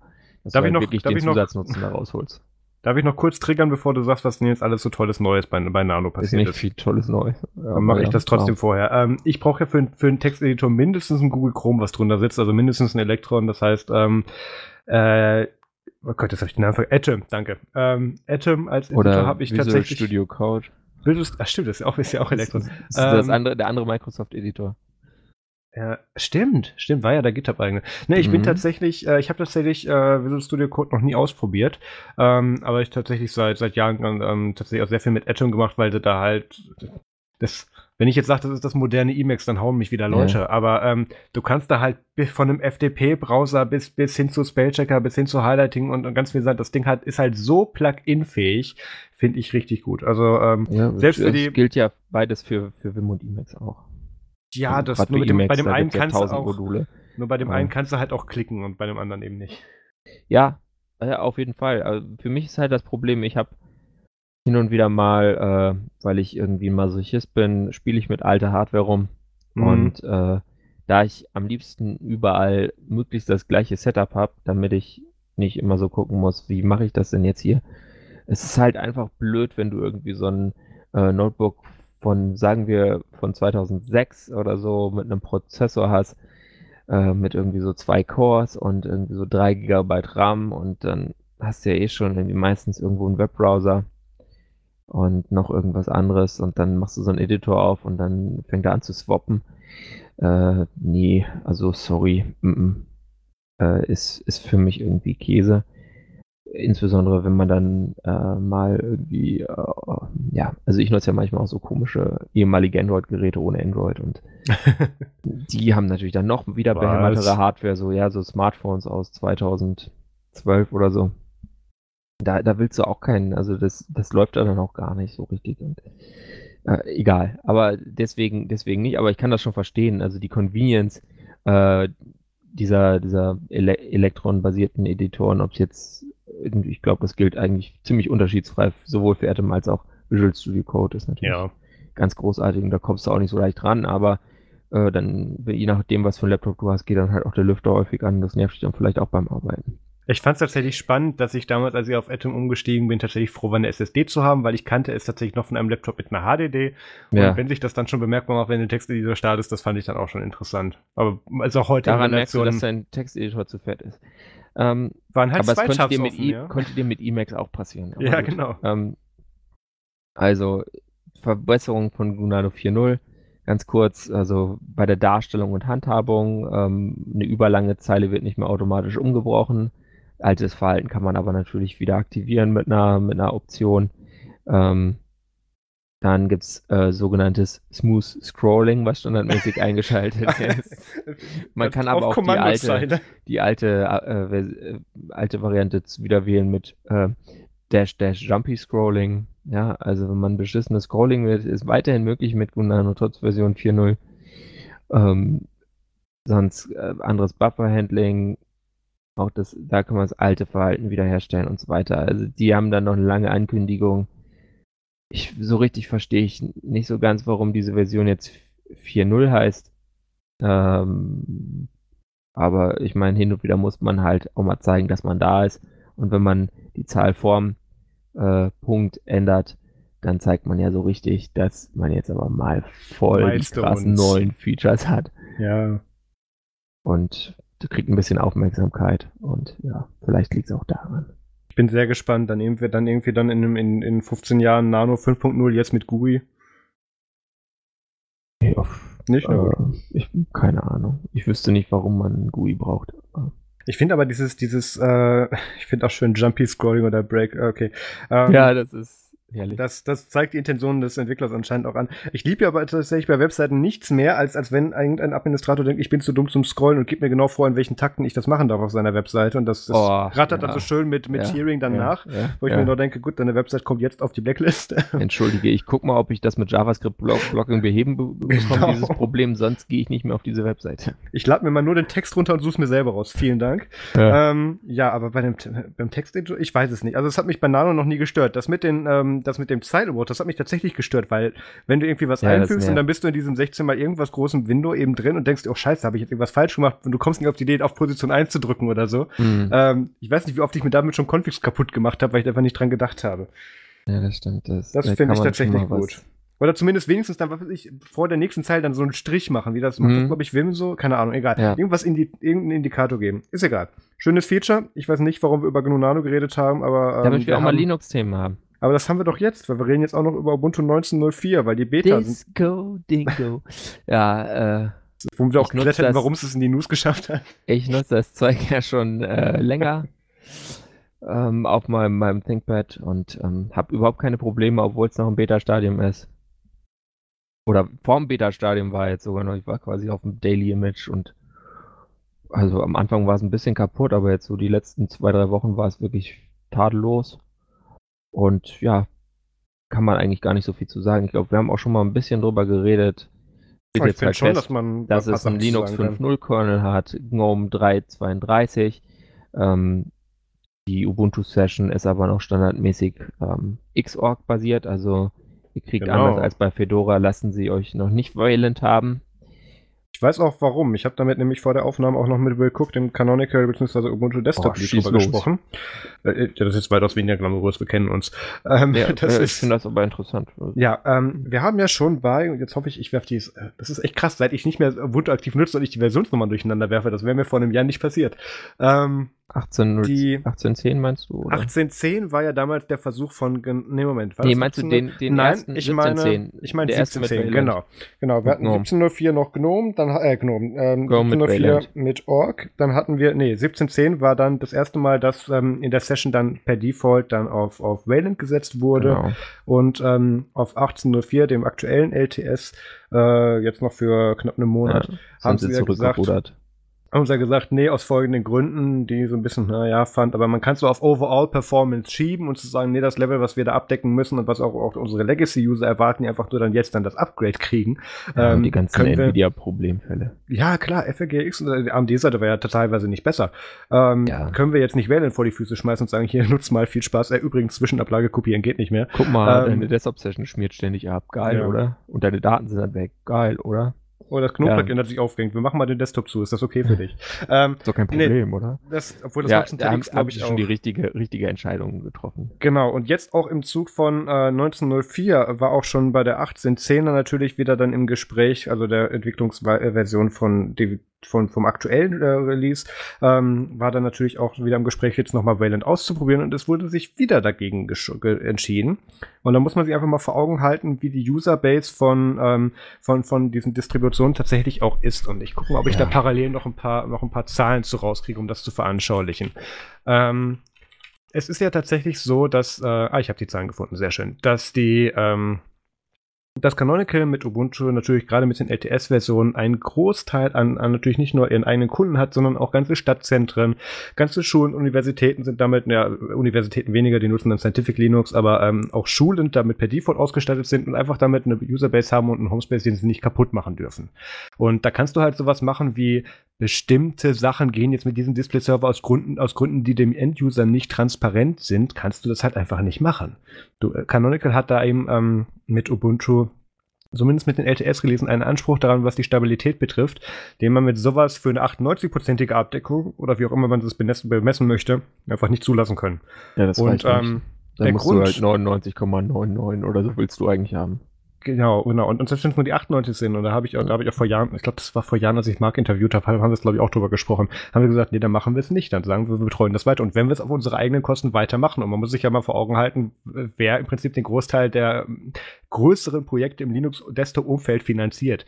Und das ist halt dann Red irgendwo kommt dann meistens Red Hat und natürlich auch Canonical mit dadurch. Und auch dann natürlich auch ganz bei solchen Sachen, damals System D, Puls Audio, ganz solche Sachen, wo es dann eben damit losgeht, mit da profitiert es erstmal nur Canonical von. Aber dann nehmen sie dann auch Geld in die Hand und sagen, so, wir entwickeln das jetzt weiter, weil wir wollen das haben. Ähm, und nur, wo ich vorhin auf Userbasis nochmal zugekommen sind, wir haben ja noch vor, noch vor, glaube ja, müsste weniger als drei Jahren gewesen sein, haben wir ja noch drüber gelacht, dass Fedora jetzt mal wieder den nächsten Release mit Valent, aber dieses Mal ganz bestimmt und versprochen ange ange angekündigt hat. Und ähm, da war das ja noch damals so unter dem Joke Way Not Gonna Land be bekannt. Und ähm, Ubuntu hat tatsächlich, es gibt einen berühmten Blogpost von Dustin Kirkland, mittlerweile ex-Canonical, mit dem Milliarden, äh, nicht Milliarden, aber zig Millionen User, die tatsächlich Ubuntu hat. Und ähm, das muss man sich alles dann selber zusammenschlüsseln, wie man das möchte. Ich packe den in die Shownotes, aber man kann sagen, dass Linux Mint ein Derivat von, oder was, was ja. Lass mich nicht ins Renten kommen. Ähm, die nutzen teilweise gescherte Basis von Ubuntu und ja. machen noch ganz viel anderen Quatsch. Ähm, die sind wie so ein Krebsgespür obendrauf, aber für manche Endnutzer tatsächlich irgendwie ganz nett, weil es sich mehr anfühlt, wie das, was ich, die Leute kennen. Ich hätte es nicht schöner sagen können, peter.nutzung.de. Ähm, ja, bitte, bitte Kommentare. Äh, ich entschuldige mich hiermit äh, bei allen, die äh, Krebserkrankungen haben oder ja. in der Familie haben. Ich will jetzt nicht äh, das Leid durch diese Krankheiten äh, in den Dreck ziehen durch so ein Mist wie Linux Mint. Ich finde es gut, dass ich den seriösen Ansatz für diese Folge hatte. Ähm, nee, aber kann ich tatsächlich so unterschreiben. Linux Mint hat tatsächlich um die 400.000 Installationen aktuell. Das sind nicht alles aktiv, aber das ist so die ungefähre Userbase. Ich würde mal sagen, wenn man es durch zwei teilen kann, ist man noch gut dabei. Ähm, und ich erzähle auch gleich, woher ich diese Zahlen habe. Ähm, Elementary und Fedora haben, also Elementary ist ja auch auf Ubuntu sehr viel mehr basierend als zum Beispiel Fedora grundsätzlich natürlich, aber mehr als, als, als Mint auf jeden Fall. Fedora hat. basiert ungefähr gar nicht auf Deswegen Ubuntu. mehr, aber ich habe es jetzt hier so runtergeschrieben, deswegen habe ich es gesagt. Elementary hat 100 bis 150.000 aktive Nutzer, äh, das sind tatsächlich aktive Nutzer und nicht nur aktive Installationen und Fedora hat ungefähr genauso viel. Ähm, Solus ist bei um die 20.000 Instanzen und das sind auch nur installiert, installierte Instanzen und nicht ähm, tatsächlich aktive. Also da zählt dann jetzt auch noch meine Neuinstallation und die nächste Neuinstallation dann als, als, als nächster Eintrag eben rein, also plus eins. Und ähm, ich erkläre mal kurz, woher ich zumindest bei Mint und bei Elementary diese Zahlen habe. Ähm, es gibt tatsächlich, weil, äh, weil Mint jetzt so eine Angewohnheit hat, ähm, kreativ mit Sicherheitsupdates umzugehen und zu sagen, nö, das andere Leute haben doch die Ressourcen, warum sollen wir die selber machen? Nimm sie zum Beispiel auch PPAs, die auf Launchpad verweisen und es gibt Tools, mit denen du den Traffic messen kannst. Und zwar jedes Mal nach der Installation den, Initial, den initialen Hit, den die auf dieses Repo dann machen. Ja, und so also kann man das ganz schön zählen. Viel seriöser als DistroWatch. Äh, war das jetzt Ironie? Äh, ernst gemeint. Okay, nee, äh, nee, war nämlich auch genauso gemeint. Damit kann man tatsächlich jede Installation, die irgendwann mal mit dem Internet verbunden würde, und da können wir, glaube ich, festhalten, das ist dann auch jede relevante, weil wir reden von Desktop, ähm, äh, tatsächlich dann, die, die kann damit gezählt werden. Gleiches gilt für Elementary, wenn auch ähm, aus besseren Gründen als Mint. Ähm, Fedora gibt's, weil die das RPM Fusion, ähm, äh, diesen Bildprozess haben, auch ein ähnliches Tool. Und äh, bei Solos weiß ich schlichtweg vom Hauptmaintainer, beziehungsweise dem ehemaligen. Ähm, also da muss man sich jetzt mal kurz vor Augen halten, dass tatsächlich Ubuntu hier um ein Vielfaches mehr. Selbst wenn man diese ganzen von, von diesen schon Haupt-User oder Hauptdistros zusammenzählen würde, liegt Canonical mit Ubuntu immer noch um ein Vielfaches drüber. Und damit hast du einfach eine viel größere Verantwortung deiner Userbase gegenüber und auch deinen Kunden. Und da kannst ja. du einfach solche Späße wie den Display Manager und zu welchen, unter welchen Schmerzen auch immer wechseln, kannst du einfach nicht bringen. Und da finde ich es auch dieses Mal. Ich habe damals, glaube ich, den Post auf Ubuntu Fun sogar noch geschrieben. Nee, es müsste, war das schon Nerdsum? Ich weiß es nicht. Ähm, so ich gleich raus. Müsste Nerdsum gewesen sein. Ähm, schon, auch schon geschrieben, dass ich das sehr verantwortungsvoll von denen finde, dass die das so machen. Und ähm, da wird sich jetzt natürlich gerade wieder das Fedora und das CentOS-Lager drüber lustig machen mit Haha, bei uns geht's doch schon, wo man sagen kann, ja, in welcher Relation? also, ähm, das sollte ja, man halt einfach nicht aus den Augen verlieren. Vor allem, wenn, wenn ihr es wollt, könnt ihr es ja ganz einfach machen. Also ja. die Ubuntu-Session ist ja standardmäßig mit Valent auch auszuwählen. Ja. Und wenn ihr dann äh, Norm ohne Ubuntu-Verbastelung wollt, dann könnt ihr die halt noch installieren, eben schnell. Das ist halt so ein kleines Metapaket. Und dann könnt ihr das ausfüllen. Dann habt ihr einfach einen ganz schönen GNOME 332 Desktop, so nutze ich das jetzt. Äh, und ich nutze es auch tatsächlich mit Valent und ich habe tatsächlich jetzt auf 1904, ich hatte davor immer Probleme. Also ich hatte bei 17.10, glaube ich, habe ich, hab ich auch genutzt damals mit Wayland und da ja. ist mir wirklich mal äh, so ein Dokument verloren gegangen, weil dann irgendwas meinte so, oh, so, Bin dann mal weg. So, drop, drop. und das war ein bisschen ärgerlich, weil das konnte man dann nicht so richtig wiederherstellen und dann konnte ich irgendwie so drei Seiten nochmal schreiben. Wurde dadurch, äh, glaube ich, auch ein bisschen besser, weil wenn man es dann nochmal so versucht, manchmal ist es tatsächlich besser als lang drin rumeditieren, einfach nochmal neu schreiben, aber äh, scheiße war es auf jeden Fall. Und da habe ich jetzt noch keine Probleme gehabt. Klopf auf Holz. Und äh, wie gesagt, ich finde es gut, dass sie es als Standard-Setting nicht ausrollen und dann einfach sagen, wenn ihr, wenn ihr, wenn ihr es testen wollt, könnt ihr es ja testen, Leute. Genau. Und ähm, was ich auch mit Will in dem Gespräch erfahren habe, ist, dass die weiterhin daran arbeiten, auch auf Wayland zu kommen, beziehungsweise dass das nicht aus der Welt ist, aber ganz klar Priorität hat aktuell Xorg weiterhin, beziehungsweise der X-Server, ganz einfach für die ganzen ja. Legacy-Sachen und ganz einfach, weil es halt noch tut. Weil es halt funktioniert und es gibt halt dann doch einfach so Apps, also zum Beispiel so ein G-Parted oder so, ähm, startet ihr nicht auf Wayland, so ohne weiteres. Da musst du halt schon dann gucken, dass da auch X-Valem mitläuft und das. Das ganze äh, GK-Sudo-Zeugs ist nicht ne? kopiert. Ja, ja. Also da gibt es einfach so bestimmte Sachen, die halt dann gebrochen sind und dann ist es einfach die bessere Experience und auch der viel einfacher den, den Nutzern zu erklären, weil du willst ja jetzt auch als Linux-Enthusiast kannst du ja nicht wollen, dass die Leute sagen, oh ja, jetzt funktioniert aber dies und das Programm nicht mehr. Äh, und das kann ja irgendein ganz exotischer Scheiß sein, den die halt irgendwie weiter nutzen. Lass es sie, lass es irgendwas, ein Windows-Programm sein, was sie über Wein nutzen und es funktioniert dann auf einmal nicht mehr und dann wechseln ja. die zurück auf Windows. Kannst du als Linux-Enthusiast ja auch nicht wollen. Und dann ist es einfach besser, wenn dann standardmäßig was kommt, was äh, tried and true ist, was gepflegt ist und was einfach einwandfrei funktioniert. Und wer dann sagt, ich möchte New and Shiny, kann das ja einfach wirklich total easy trotzdem machen. Ja, also jeder, der ähm, meint, sich darüber aufregen zu müssen und meint, die Details dazu zu kennen, ist dann auch in der Lage, das selber zu beheben auf eigene Gefahr. Genau, sucht euch halt ein Hobby.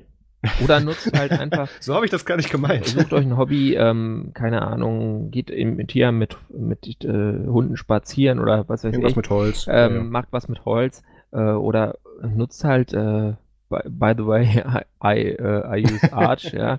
Oder. Gibt es aktuell eine ähm, schöne Artikelserie von Pierre auf nerdsum.de? Genau, den, den wollte ich dir jetzt.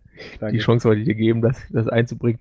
Ähm, oder, oder was weiß ich, Solus ist jetzt mit 4.0 draußen. Es gibt ja. ja, gibt ja so viele andere Linux-Distributionen. Man muss sich da auch gar nicht irgendwie über Details streiten, finde ich. Man kann ja einfach, wenn man gut eine Begründung hat, warum man was nutzt, dann ist das ja auch vollkommen in Ordnung. Ich mag einfach Ubuntu gern, weil ich da am wenigsten Stress mit hatte, so insgesamt. Und einfach auch, weil es sehr weit verbreitet ist. Und es ist dann auch schön, einfach so den, den in Anführungsstrichen Mainstream Linux Desktop zu nutzen. Ja. Sofern es sowas gibt. Und wenn es das gibt, dann ist es halt Ubuntu. ist es dann schon wieder schlimm. Nee, das was machen wir nicht auf. Was ihr aber, wenn ihr Langeweile habt, auf gar keinen Fall machen solltet, ist EU-Abgeordneter werden, weil ihr was gegen die Zeitumstellung oder gegen Sommer- oder Winterzeit machen möchtet. Ach, wieso? Ja, man könnte auch über machen. wichtigere Themen abstimmen, so diese Woche. Aber es ist die Überleitung. Nimmst ja, aber da haben sie immerhin mal so abgestimmt, wie es, glaube ich, im, im, Sinne der meisten Bürger ist. Mhm. Ähm, und zwar wollen sie ja diese Sommerzeitumstellung abschaffen von der EU her. Ja. Ja.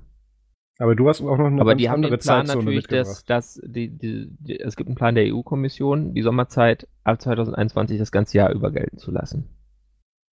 Und da hat sich ein äh, Schlafforscher, ja, das gibt's wirklich, also das jetzt Leute, die Scherz. lernen, wie man schläft. Ja. Ähm, so, ein, so ein gewisser äh, Pseudojournalist mit seiner Deckt-Auf-Sendung würde darüber sich wahrscheinlich endlos lustig machen, über diesen Beruf. Aber äh, wir sind hier nicht bei Kennste, Kennste, Kennste, sondern bei Nerdzoom. Und deswegen äh, hat Heise hier so einen schönen Artikel und verweist auf sein, seine Publikation Technology Review, wo man das genau lesen kann, ähm, warum das keine gute Idee ist. Und zwar, ja, Chronobiologie. Müsst ihr euch eigentlich wirklich tatsächlich selber durch, durchlesen. Ähm, es wirkt irgendwie so spontan, Sommerzeit ist ja schöner, weil dann ist so schön lang hell und so, weil ja dann quasi der Zenit der Sonne erst um, also die Sonne steht im Zenit während der Sommerzeit jedenfalls idealtypisch, auch nicht überall natürlich, äh, um 13 Uhr. Und wenn du das aber im Winter machst, dann wird es natürlich sehr spät hell. Und das ist dann äh, nicht so gut für den Körper. Gut, dann kommen wir jetzt mal zu den Events und es gibt mal wieder was für die Schweizer Zuhörer. Ähm, also alle beide. Für unsere ähm, Eidgenossen. genau. Am 18.04. von 18 bis 20 Uhr findet in der Digicomp in oder bei Digicomp in Zürich ein Workshop statt, mitveranstaltet oder organisiert von der FSFE Lokalgruppe Zürich. Ähm, wo wir auch unter anderem den Ralf Hersel natürlich mit dabei haben und der äh, Markus Möller macht da auch mit und noch einige andere. Und zu dem Thema, deine Daten gehören dir, selber hosten leicht gemacht. Das hatten wir in der letzten Folge LibreZoom, wo ich für den Torben eingesprungen bin, auch schon mal angesprochen. Beziehungsweise die hatten das mal kurz angeteased und ähm, dieser Vortrag findet tatsächlich statt. Ähm, nochmal, das ist der 18.04. und äh, also noch knapp 19 Tage oder 18, wenn ihr das hört und ähm, ihr müsst euch da tatsächlich zu anmelden, steht hier zumindest, ist aber kostenlos und ähm, den Link dazu findet ihr in den Show Notes. Dann. Ja, nochmal eine Erinnerung an den 18. Linux-Infotag des Jahres. Und äh, der findet jetzt 2019 statt, tatsächlich in Augsburg von der dortigen Linux User Group äh, organisiert am 6. April. Also quasi nächstes Wochenende am Samstag. Ich versuche da zu sein, ich äh, kann es noch nicht versprechen. Äh, ich schreibe es dann in der Telegram Group beziehungsweise bei, bei Twitter äh, ob ich da bin und ob ich hinkomme. Das kann ich erst am Samstag so richtig abschätzen, wahrscheinlich oder Freitag. Wenn ich da bin, melde ich mich dann da und kann vielleicht dann äh, in der nächsten Folge auch ein bisschen was davon berichten. Gut. Ähm, dann kommen wir jetzt zum WTF der Woche und ich sag mal so, das darf jetzt nicht mehr als 10 Minuten füllen. Kriegen wir das hin? Oh, das, also, mh, Sonst ja, kommen die Upload-Filter. Ich, ich weiß nicht. Also ich weil wir festgestellt haben, wir haben das, wir haben dieses schöne, jetzt hätte ich fast Urteil gesagt, das Resultat der Urheberrechtsreform natürlich diese Folge noch nicht behandelt, weil wir gedacht haben, das passt am besten eigentlich ins WTF der Woche. Ja. Und ohne jetzt nochmal das ganze Ding von A bis Z aufrollen zu, müß, äh, zu müssen, weil da finde ich, kommen wir einfach auf das Interview mit Julia Reda ja. bei Logbuch Netzpolitik verweisen, also, was ich in die Shownotes packe, haben wir auch noch was fürs WTF der Woche gefunden. Die über 100.000 ähm, Demonstranten in Deutschland allein, also ich meine, gut, in Frankreich gab es irgendwie gar keine äh, nee. äh, Demonstrationen. Ich weiß nicht, was mit den Franzosen los ist, die sollen mal von ihren ja, die Ordinateurs hochkommen und äh, on the road gehen, nicht nur immer alles den Gilets jaunes überlassen. Ja, die hatten so ein aber bisschen gut. mit brennenden Autos zu tun in den letzten Monaten. Ja, ja, aber dann können sie auch mal friedlich, also was ja, anderes können die, anzünden. Ja, können die vielleicht nicht. Wer weiß. Ah, egal will jetzt nicht Franz Frankreich-Bashing machen. Ich, ich mag das Land eigentlich gern. Ähm, jedenfalls gab es dann die Abstimmung am, was war doch dann der 26., ne, der Dienstag. Ja. Quasi einen Tag nach dem, nach dem Apple-Event. Und da gab es zuerst dann, also im EU-Parlament, da ist es so, dass ein Verhandlungstag und da stimmen die über ganz viele Sachen ab und die haben quasi in ihrem riesigen Parlament total basic und modern so Buttons, wo sie äh, Zustimmung, ähm, Ablehnung und wahrscheinlich, ich, wahrscheinlich auch einen dritten für Enthaltung. Äh, so der Publikumsjoker fürs dumme Publikum bei Wer wird Millionär? Ey. Äh, so früh? Äh, drücken können. Und da wird wirklich ein Thema nach dem anderen äh, ziemlich tight äh, durchgesprochen und das kommt halt schon mal vor, dass die dann, äh, dass dann manche nicht so ganz wissen, worum es gerade geht und dann einfach irgendeinen Button drücken. Und äh, jedenfalls könnte man das so interpretieren. Und das ist jetzt auch dann bei einer der ersten Abstimmungen zu dieser neuen Urheberrechtsrichtlinie passiert. Und zwar gab es da den Antrag, äh, lasst uns doch jetzt nochmal über die einzelnen Komponenten dieser Richtlinie abstimmen. Dann hätte man vielleicht noch äh, Artikel 13, der dann letztlich Artikel 17 wurde, oder Artikel 11, äh, bei dem ich jetzt nicht weiß, was da für eine endgültige Nummer rausgekommen ist, mit dem äh, Leistungsschutzrecht für Presseverleger rausvoten können und quasi nur die äh, in Anführungsstrichen guten Komponenten dieser Richtlinie behalten können. Da, dieser Antrag wurde sehr knapp abgelehnt und zwar gab es 312 Stimmen für Änderungen und 317 Stimmen dagegen und 24 Enthaltungen.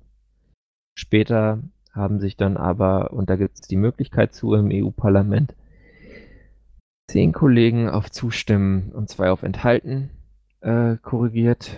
Äh, ja, damit hätte es dann gereicht. Ja, also es war um, um fünf Stimmen hat es nicht gepasst. Und äh, jetzt haben wir diese tolle beschlossene Richtlinie. Die wurde dann hinter mit einer deutlicheren Mehrheit äh, beschlossen und Axel Voss hat sich diesmal auch nicht so extrem gefreut wie, wie schon mal, als es schon mal im Plenum beschlossen wurde, ja. wo es ja dieses, ich sag mal, ist auch schon ein Meme eigentlich. Natürlich. Äh, Damit ist der Mann auf Pornhub abgelandet. Genau. Stupid Man fucks the Internet. ja, das ist so geil. ist nichts hinzuzufügen, also ganz ehrlich. Ja. Kate Kategorie Dumb, Dumbfucks, oder? Ja. Egal. Ne, mit dem Mann werden wir noch sehr viel Spaß haben, aber bevor wir dazu kommen, machen wir den Rest. Ja, und also jetzt, jetzt fragt man sich, okay, was ist denn da los? Sind da jetzt noch mehr Leute, die irgendwie ähm, zu dumm sich die, äh, sind, sich die, also wo man sich fragt, wie bin, wer bindet denen jeden Morgen die Schuhe? Also so ja. wie bei einem gewissen Herrn Dr. Axel Voss, ähm, oder wie ihn Martin Sonneborn äh, nennt, aber das, ja komm, das müssen wir jetzt auch nicht. Doch. Ja, okay, machen wir. Ähm, und das ist einfach extrem bitter. Äh, ich finde es auch irgendwie zweifelhaft, dass es dann diese Möglichkeit gibt, das hinterher zu Protokoll zu geben. Ja. Äh, und da, es dann nicht und es dann nicht Auswirkungen haben zu lassen. Das, das hat halt keine Auswirkungen. Ja. Äh, und das ist irgendwie so, also da, äh, ich habe bei meinen, äh, beim MFG dann auch noch die Folge von Lage der Nation da äh, Ranten, ähm, also die werden wirklich, also die sind ja beides so ziemlich ruhige Herren, der Philipp Banse und der Old Burmauer, aber die werden da auch ziemlich, merkt man so, das fassen sie emotional an, ja, äh, als sie darüber reden, dass es, was das denn für ein Scheiß ist, dass man da dann noch so tun kann, als hätte man eigentlich eine andere Meinung gehabt. Ja. ja. Ich fand es tatsächlich auch sehr zeichnend, dass der Herr Lucke tatsächlich, so widerwärtig man den Mann unter welchen Aspekten auch immer finden ja. kann, die, die beste Argumentation der, der, der ersten Runde hatte. Ähm, was nichts damit zu tun hat, dass er daran glaubt, sondern einfach, dass er sich vorher die Sachen zugelesen hat und äh, der Mehrheit wie immer hinterhergeschwommen ist. Ähm, ne, er hat einfach alle, alle Punkte auch mit, äh, wie das soll und äh, ich kann es jetzt nicht genau wiederkommen. Er hat auf jeden Fall im Prinzip ja. alle fünf Sätze, die er abgelassen hat, waren richtig und waren gut, waren gut umgesetzt, aber das war natürlich wieder nur der Mehrheit. Nee, ich habe es mir ich, tatsächlich ich, angeschaut, den Livestream. Ich glaube, äh, Udo verfolgt hat, auch dagegen gestimmt wahrscheinlich dann. Ne? Ja, das hat aber nichts damit zu tun, aber dass er das halt versteht. Halt er stimmt gegen alles, genau. Ja. Fuck the EU. Ja. Ja, super. Ja, das ist. Äh, Martin Sonneborn hatte dann auch eine, eine schöne Liste mit diesen, äh, mhm. wie, wie, die deutschen Abgeordneten dann abgestimmt haben. Das Grundproblem war halt eigentlich, dass von vornherein äh, die drei großen Fraktionen, und das sind die, die Konservativen, also die äh, Europäische Volkspartei, die EVP, ähm, die äh, Sozialisten und Sozialdemokraten oder wie die heißen, S und die Liberalen, also die äh, ALDE-Fraktion, dass die alle äh, eigentlich total für diese Urheberrechtsreform waren, so wie, wie sie beschlossen war. Und deswegen war es so schwierig. Es ist auch schon eigentlich ein Riesenerfolg, dass man das überhaupt geschafft hat, dass da, dass es dann um fünf Stimmen äh, nicht zu diesen Änderungsanträgen kam. Ich meine, man wüsste ja, ist jetzt total hypothetisch zu überlegen, was da dann rausgekommen wäre. Ja, wie geht's jetzt weiter? Äh, der EU-Rat muss noch drüber abstimmen. Äh, das ist auch so irgendwie ganz, ganz mysteriös immer. Da weiß man auch nicht, welcher von den deutschen äh, Ministern dann da drin sitzen wird. Das ist jetzt nicht unbedingt die Justizministerin, die jetzt ressortmäßig Zustimmung äh, hätte. Ähm, ich weiß nicht, es gab mal diese Abstimmung zu Softwarepatenten, die dann gekillt wurde. Und die Softwarepatente wurde dann im Rat vom Fischereiausschuss, glaube ich, genau. endgültig beerdigt, wo man so denkt, ja, Softwarepatente, Fischerei, klar, passt super zusammen. Aber doch noch Experten gefunden, weißt du, ja. Es, es gibt sowohl bei Software oder, oder bei so Verwendung von Software als auch bei, bei Fischerei gibt es Fischeln. Aber ich hätte jetzt gut. gesagt, ich hätte jetzt irgendeinen schlechten Netzvergleich gegeben, aber wir können es auch so machen, ja. ja. stimmt, es gibt auch bei beiden Netze. So. Ja, voll super. So, ja, das, das, wird uns leider nee. mit dieser Reform nicht nee. passieren. Äh, auch wenn ähm, unsere Justizministerin Katharina Barley und äh, EU-Parlament äh, Spitzenkandidatin der äh, SPD ähm, oder beziehungsweise ja, deutsche so. Spitzenkandidatin der SPD für die Europawahlen ähm, auch wenn die jetzt zwar sich vorher, sie hat Unterschriften dagegen angenommen und so weiter, die wird aber nicht dagegen stimmen. Nein, das hat sie ja schon mal unter Beweis gestellt, dass, Das dass man ihr da nicht hat vertrauen sie, darf. Hat sie, hat sie schon ge- gemacht, ähm, weil äh, auch sie hat das Ziel anscheinend, die SPD unter die 5%-Hürde zu bringen, möglichst schnell. Naja, äh, ist jetzt mal eine hypothetische Theorie von mir, vielleicht äh, ist das auch nicht so. Ganz wilde Ähm, These. es, es, es gibt eine Hintergrundtheorie, die, die hat die Frankfurter Allgemeine Zeitung ähm, veröffentlicht. Und zwar gibt es da einen Deal quasi zwischen Frankreich und Russland. Und, äh, und zwar ist es so, wir hatten ja mal so einen Bundeskanzler, der hieß Gerhard Schröder. Vereinzelte Leute erinnern sich. Der hat russische sozusagen gesagt, Gazprom wie, Außenposten in hol mir Deutschland. mal eine Flasche Bier, sonst streike ich hier. Der ist dann später zu Gazprom gegangen Ja.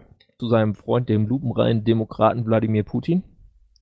Ja. Und ähm, da gibt es jetzt so eine, EU, also die EU wird demnächst was über Energiepolitik abstimmen und die Franzosen waren eigentlich gegen diese Pipeline. Nord Stream 2, die noch gebaut wird, also Nord Stream 1. Eine Pipeline hat Gasgerd schon gebaut und die zweite kommt noch. Und ähm, Frankreich hat sich eben bei dieser Gasrichtlinie gegen die Wünsche Deutschlands gesträubt. Frankreich war jetzt aber absolut dafür, dass man diese, diese Upload-Filter ja, und das neue Urheberrecht unbedingt braucht. Keine Ahnung, ich glaube, die in Frankreich da so viele französische Videoplattformen haben, die da unbedingt besser reguliert werden müssen. Ich, ich verstehe es wirklich nicht und das französische Internet ist einem auch immer so ein bisschen so ein Rätsel, weil ja, ähm, in Frankreich gibt es halt die Akademie Française und damit sind die Franzosen kulturell einfach irgendwie so generell so ein bisschen abgeschottet. Auch wenn sie natürlich ein zentraler Part Europas sind und da wir dann in Deutschland ja auch äh, die allermeisten Leute äh, viel besser Englisch können als Französisch, ähm, ist da irgendwie, fehlt ja auch so diese, diese europäische Öf Öffentlichkeit genau, aber es scheint auf jeden Fall einen Kuhhandel gegeben zu haben äh, zwischen ähm, dieser Urheberrechtsrichtlinie und der Gaspipeline. Und ja, jetzt kriegen wir diese Sache und ich würde sagen, ähm, es gab ja schon diese Hashtags nie wieder CDU, nie wieder CSU. Ja, glaub, man kann auch noch nie wieder SPD. Äh, SPD und nie wieder FDP dazu nehmen. Wird dann in Ähm, Deutschland durch werden gefühlt. und sowieso nicht AfD. Hm. Ja, dann bleiben noch zwei übrig von den größeren oder man, also ich werde bei der Europawahl wahrscheinlich äh, tatsächlich aus Frust und Begeisterung Nico Semsrott und Martin Sonneborn wählen. Ich, ich, hätt- ich habe tatsächlich ein ähnliches, äh, ähnlichen Gedanken dazu. Also in einer Zeit, wo man, also dass, dass, dass die Piraten sich Die machen wenigstens, die stellen wenigstens eine Öffentlichkeit her. Also äh, Ja. muss man auch mal sehen. Also wir haben ja festgestellt, ohne jetzt auf den Skandal auch noch einzugehen, dass, wie auch die Julia Rede auf Twitter schon mitgeteilt hat, dass man Ja. die Piraten doch dann zur Europawahl bitte nicht mehr wählen soll. Ähm, aus nachvollziehbaren Gründen ähm, bleibt dann im Prinzip noch eine deutsche Satirepartei übrig. Ähm, Das ist die Partei für Arbeit, Rechtsstaat, Tierschutz, Elitenförderung und Basisdemokratische Initiative, kurz die Partei. die da mit mehr Sachverstand rangeht als alle anderen offensichtlich. Ähm, Ja, das eigentlich ist sehr nicht, ne? Ja, also jein. der Sonneborn hat ja den Plan, dass er einmal Ja und einmal Nein abstimmt immer. Ja, aber das macht er ja auch nicht, wie er auf dem Aber Kongress das macht er nicht bei den wichtigen Sachen. Nein, genau. Ähm, der Mann legt es nicht grundsätzlich darauf an zu trollen, also soweit ist es noch nicht, obwohl das durchaus passieren könnte. Ich sehe da so ein König-Ludwig-Syndrom am Anmarsch. Aber ähm, ja, wo wollte ich hin damit? Also das ist schon sehr zeichen tatsächlich, wenn man dann tatsächlich nur noch zwischen den Piraten, die man ja wie die Vergangenheit gezeigt hat und jetzt auch wieder die Gegenwart nicht sich selber überlassen kann, ohne Führung funktionieren die nicht. Zumindest nicht in Deutschland und offensichtlich auch nicht in Europa. Ähm, als jetzt dann eben auch mit der Partei ähm, durch diese ganzen Proteste und so viel, so viel ähm, tatsächlich Erstwähler, die da jetzt motiviert wurden und so viel auch Jugendliche, wie auf die Straße gegangen sind und auch Ja, durch die alle sind jetzt ja möglichen. geübt durch Fridays for Future. Ja, aber ja, das ist sowieso, das, die gehen nur nicht mehr zur Schule. Das hat aber noch nichts Politisches damit zu tun. Ähm, nee, wo ich hin wollte damit ist, die sind jetzt, Oh die Gott. haben jetzt tatsächlich, ja, wir überspringen das, die haben jetzt so sehr tatsächlich jetzt zum ersten Mal ähm, sich politisch engagiert, sind politisch sensibilisiert worden, weil das Thema sie einfach direkt selber interessiert und wurden damit im Prinzip so oft äh, vor den Kopf gestoßen, sie wurden verunglückt als Lügner bezeichnet, dann Ja. waren sie gekauft, dann sind sie einfach dumm, weil sie so jung sind und dann dürfen die doch eh noch nicht wählen. Und ähm, den wünsche ich extrem viel Spaß bei der Europawahl im Mai und ähm, ich hoffe, dass äh, wir diese rote Partei da irgendwie dann wegbekommen. Ähm, Ja, und die Schwarze. Ja, die natürlich auch, aber gut, das Anhängsel davon, ja. Also, ähm, ja, es ist, es, äh, wenn ja, dann alle, ich, ja, ja. Ich weiß es nicht. Äh, es ist einfach diese, diese ganze Argumentation, auch die, diese Yes-to-Copyright-Kampagne dann, die so unglaublich flach und dumm war. Ja. Also wirklich peinlich, peinlich, peinlich, peinlich. Äh, diese Idee, dass man sagt, okay, wir äh, regulieren hier jetzt Sachen, wir haben keine Ahnung von der Technik, schreiben aber was rein, was quasi eine Infrastruktur äh, äh, voraussetzt und dann die anderen alle als Fake News zu bezeichnen, mehr oder weniger. Das ist einfach so ein, ein super mieser Diskurs gewesen. Ach, da gab es ja, da gab's es, ja so viele es, Beispiele. Du gar nicht, das ist, ist einfach auch so, so innovationsfeindlich und das, ach Gott, ey. Da, dann können sie ja gleich beschließen, dass man das Internet abschaltet. Dann ist wenigstens Ruhe. Ne? Aber Nee, ah, was, was, hast du erwartet, dass dabei rauskommt, wenn diese nee, Reform aber von es einem. Ist einfach, weißt du, die, die, die, wir haben sonst so, so viel äh, Neola, neoliberale äh, Argumentation und wir müssen den Markt, Markteintrittsbarrieren senken und äh, hier und, und bla und dies müssen wir privatisieren und das müssen wir privatisieren und warum machen wir nicht das, verkaufen wir nicht das, das Leitungswasser an Nestle. Ähm, und dann zu sagen, ähm, ja, aber jetzt hier, ähm, da, äh, das ist natürlich kein Problem, wenn wir da Markteintrittsbarrieren äh, schaffen ähm, und ähm, die, die, europäischen Plattformen da quasi vor die Wand fahren lassen. Ja, aber Peter, das hilft halt doch den kleinen Künstlern. Ja, den kleinen Künstlern hilft es auch nicht. Die kleinen Autoren, ja, die kleinen Autoren, die haben jetzt bald wieder das Problem, dass wahrscheinlich die Verlage bei der VG-Wortpflicht beteiligt sind. Kann man, kann man für argumentieren? Gibt es auch Argumente dafür, äh, tatsächlich. Aber ähm, wenn du dir jetzt überlegst, wer in so einem, wenn du jetzt so ein Buch geschrieben hast, sagen wir, es ist irgendwie ein Roman und du bist ein Autor, den noch keiner kennt, dann nimmt der Verlag natürlich auch ein großes Risiko auf sich. Dann kannst du ja überlegen, wer dann die schlechte Verhandlungsposition hat, wenn es da ums Honorar geht. Und wenn es dann doch ein Erfolg wird, wer dann trotzdem das wenige Honorar bekommt und wer da weniger Macht hat, der Verlag oder der Autor. Ich möchte es jetzt hier nicht ausführen, aber ihr könnt es euch ja mal überlegen und vielleicht kommt ihr zum gleichen Schluss wie ich. Aber ich denke, wir können das Thema an dieser Stelle beenden. Also ja, arg viel zu neuen Erkenntnissen werden wir nicht kommen. Wir reden uns da jetzt höchstens noch in Rage bei. Ähm, ich bin schon. Ja, ich wollte gerade sagen, wie kürzen das mal ab, bevor Peter jetzt ja dann. Also ich stehe schon. Also es ist. Ähm, Weil ich auch noch stehe. Ja, genau, bevor wir hier beide im Stehen moderieren. Das macht sich auch auf der Qualität bemerkbar. Ähm, also. Deswegen stehst du, damit die Qualität schlechter wird? Genau, genau, danke. ähm, es, es bleibt dabei, äh, geht doch immer bitte für die Europawahl, Europawahl dann auch wählen. Und ähm, habt das bitte im Hinterkopf, was da jetzt passiert ist. Das müsste man meinen, müsste man nicht dazu sagen, aber gibt es offensichtlich schon. Und ähm, ja, ich bin, ich bin sehr gespannt, wie sich das auswirken wird. Und ich hoffe, dass es ungefähr sich so auswirken wird, wie ich mir das vorstelle. Ja, wahrscheinlich aber jetzt, nicht, aber. Ja, nicht, nicht so groß und nicht so in der Größenordnung, wie ich das gerne hätte. Jetzt haben wir uns ja, den Scheiß so eingetreten. Demografie, Demografieproblem generell, aber. Ja. Den Scheiß haben wir uns jetzt so eingetreten. Wir müssen auf die nationale Umsetzung warten und gucken, wie schlimm es wird und uns dann darüber mhm. freuen, dass es völlig egal ist, weil sonst tut uns dann einer zum Beispiel aus Frankreich oh, ja. für Nerds genau. verklagen. Das mhm. habe ich noch ganz vergessen. Ne? Ja, oh Gott. Die tun jetzt ja auch so. Ich setze mich wieder hin. Die sagen jetzt also hier, äh, ja, und national werden wir das natürlich dann so umsetzen, äh, dass es keine Upload-Filter voraussetzt das ist einfach nur eine, eine dreiste Lüge. Das ist schön, das Weil ist vor allem super praktisch, das, wenn dich dann einer aus Frankreich... Sie ja, können, ja. können Sie ja behaupten. Das Problem ist, äh, Ober sticht unter und das ist, ist im Recht nun mal so. Also wenn du jetzt äh, in, in, einem Land, wenn jetzt sagen, wenn du sagen würdest, hier Bayern sagt, äh, wir führen die Todesstrafe ein, dann wäre das, würde das Bundesverfassungsgericht das ganz schnell kippen. Ja, weil Bundesrecht schlägt Landesrecht. Und so ist es mit dem EU-Recht auch. Und wenn dann da du eine deutsche Regulation machst, die keine Uploadfilter vorsetzt, dann landet das über kurz oder lang vom Europäischen Gerichtshof und der Europäische Gerichtshof äh, kippt dann diese deutsche äh, deutsche Gesetzgebung. Das ist, äh, wenn die Richtlinie so ist, dann ist die Richtlinie so.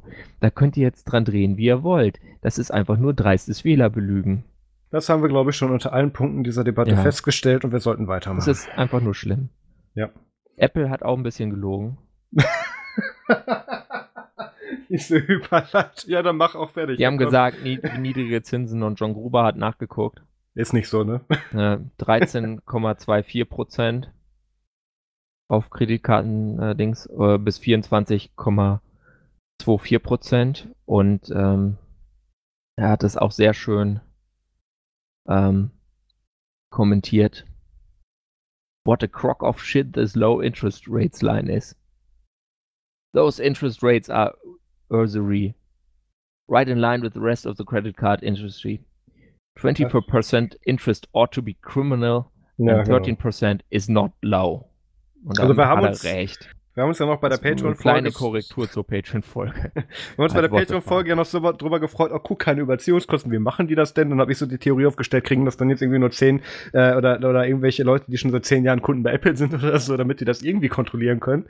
Ähm, ja, wir wissen jetzt wie. Es gibt überraschenderweise doch Überziehungs Überziehungskosten, die irgendwie auch noch Ja, teurer sind also- als der Rest also der Industrie. Du hast einfach die Zinsen, du hast halt nicht so äh, Sonderstrafzahlung nochmal, wenn du mal die erste Ja. Rate nicht zahlst, aber die Zinsen sind dann einfach entsprechend höher, die haben es einfach nur eingepreist.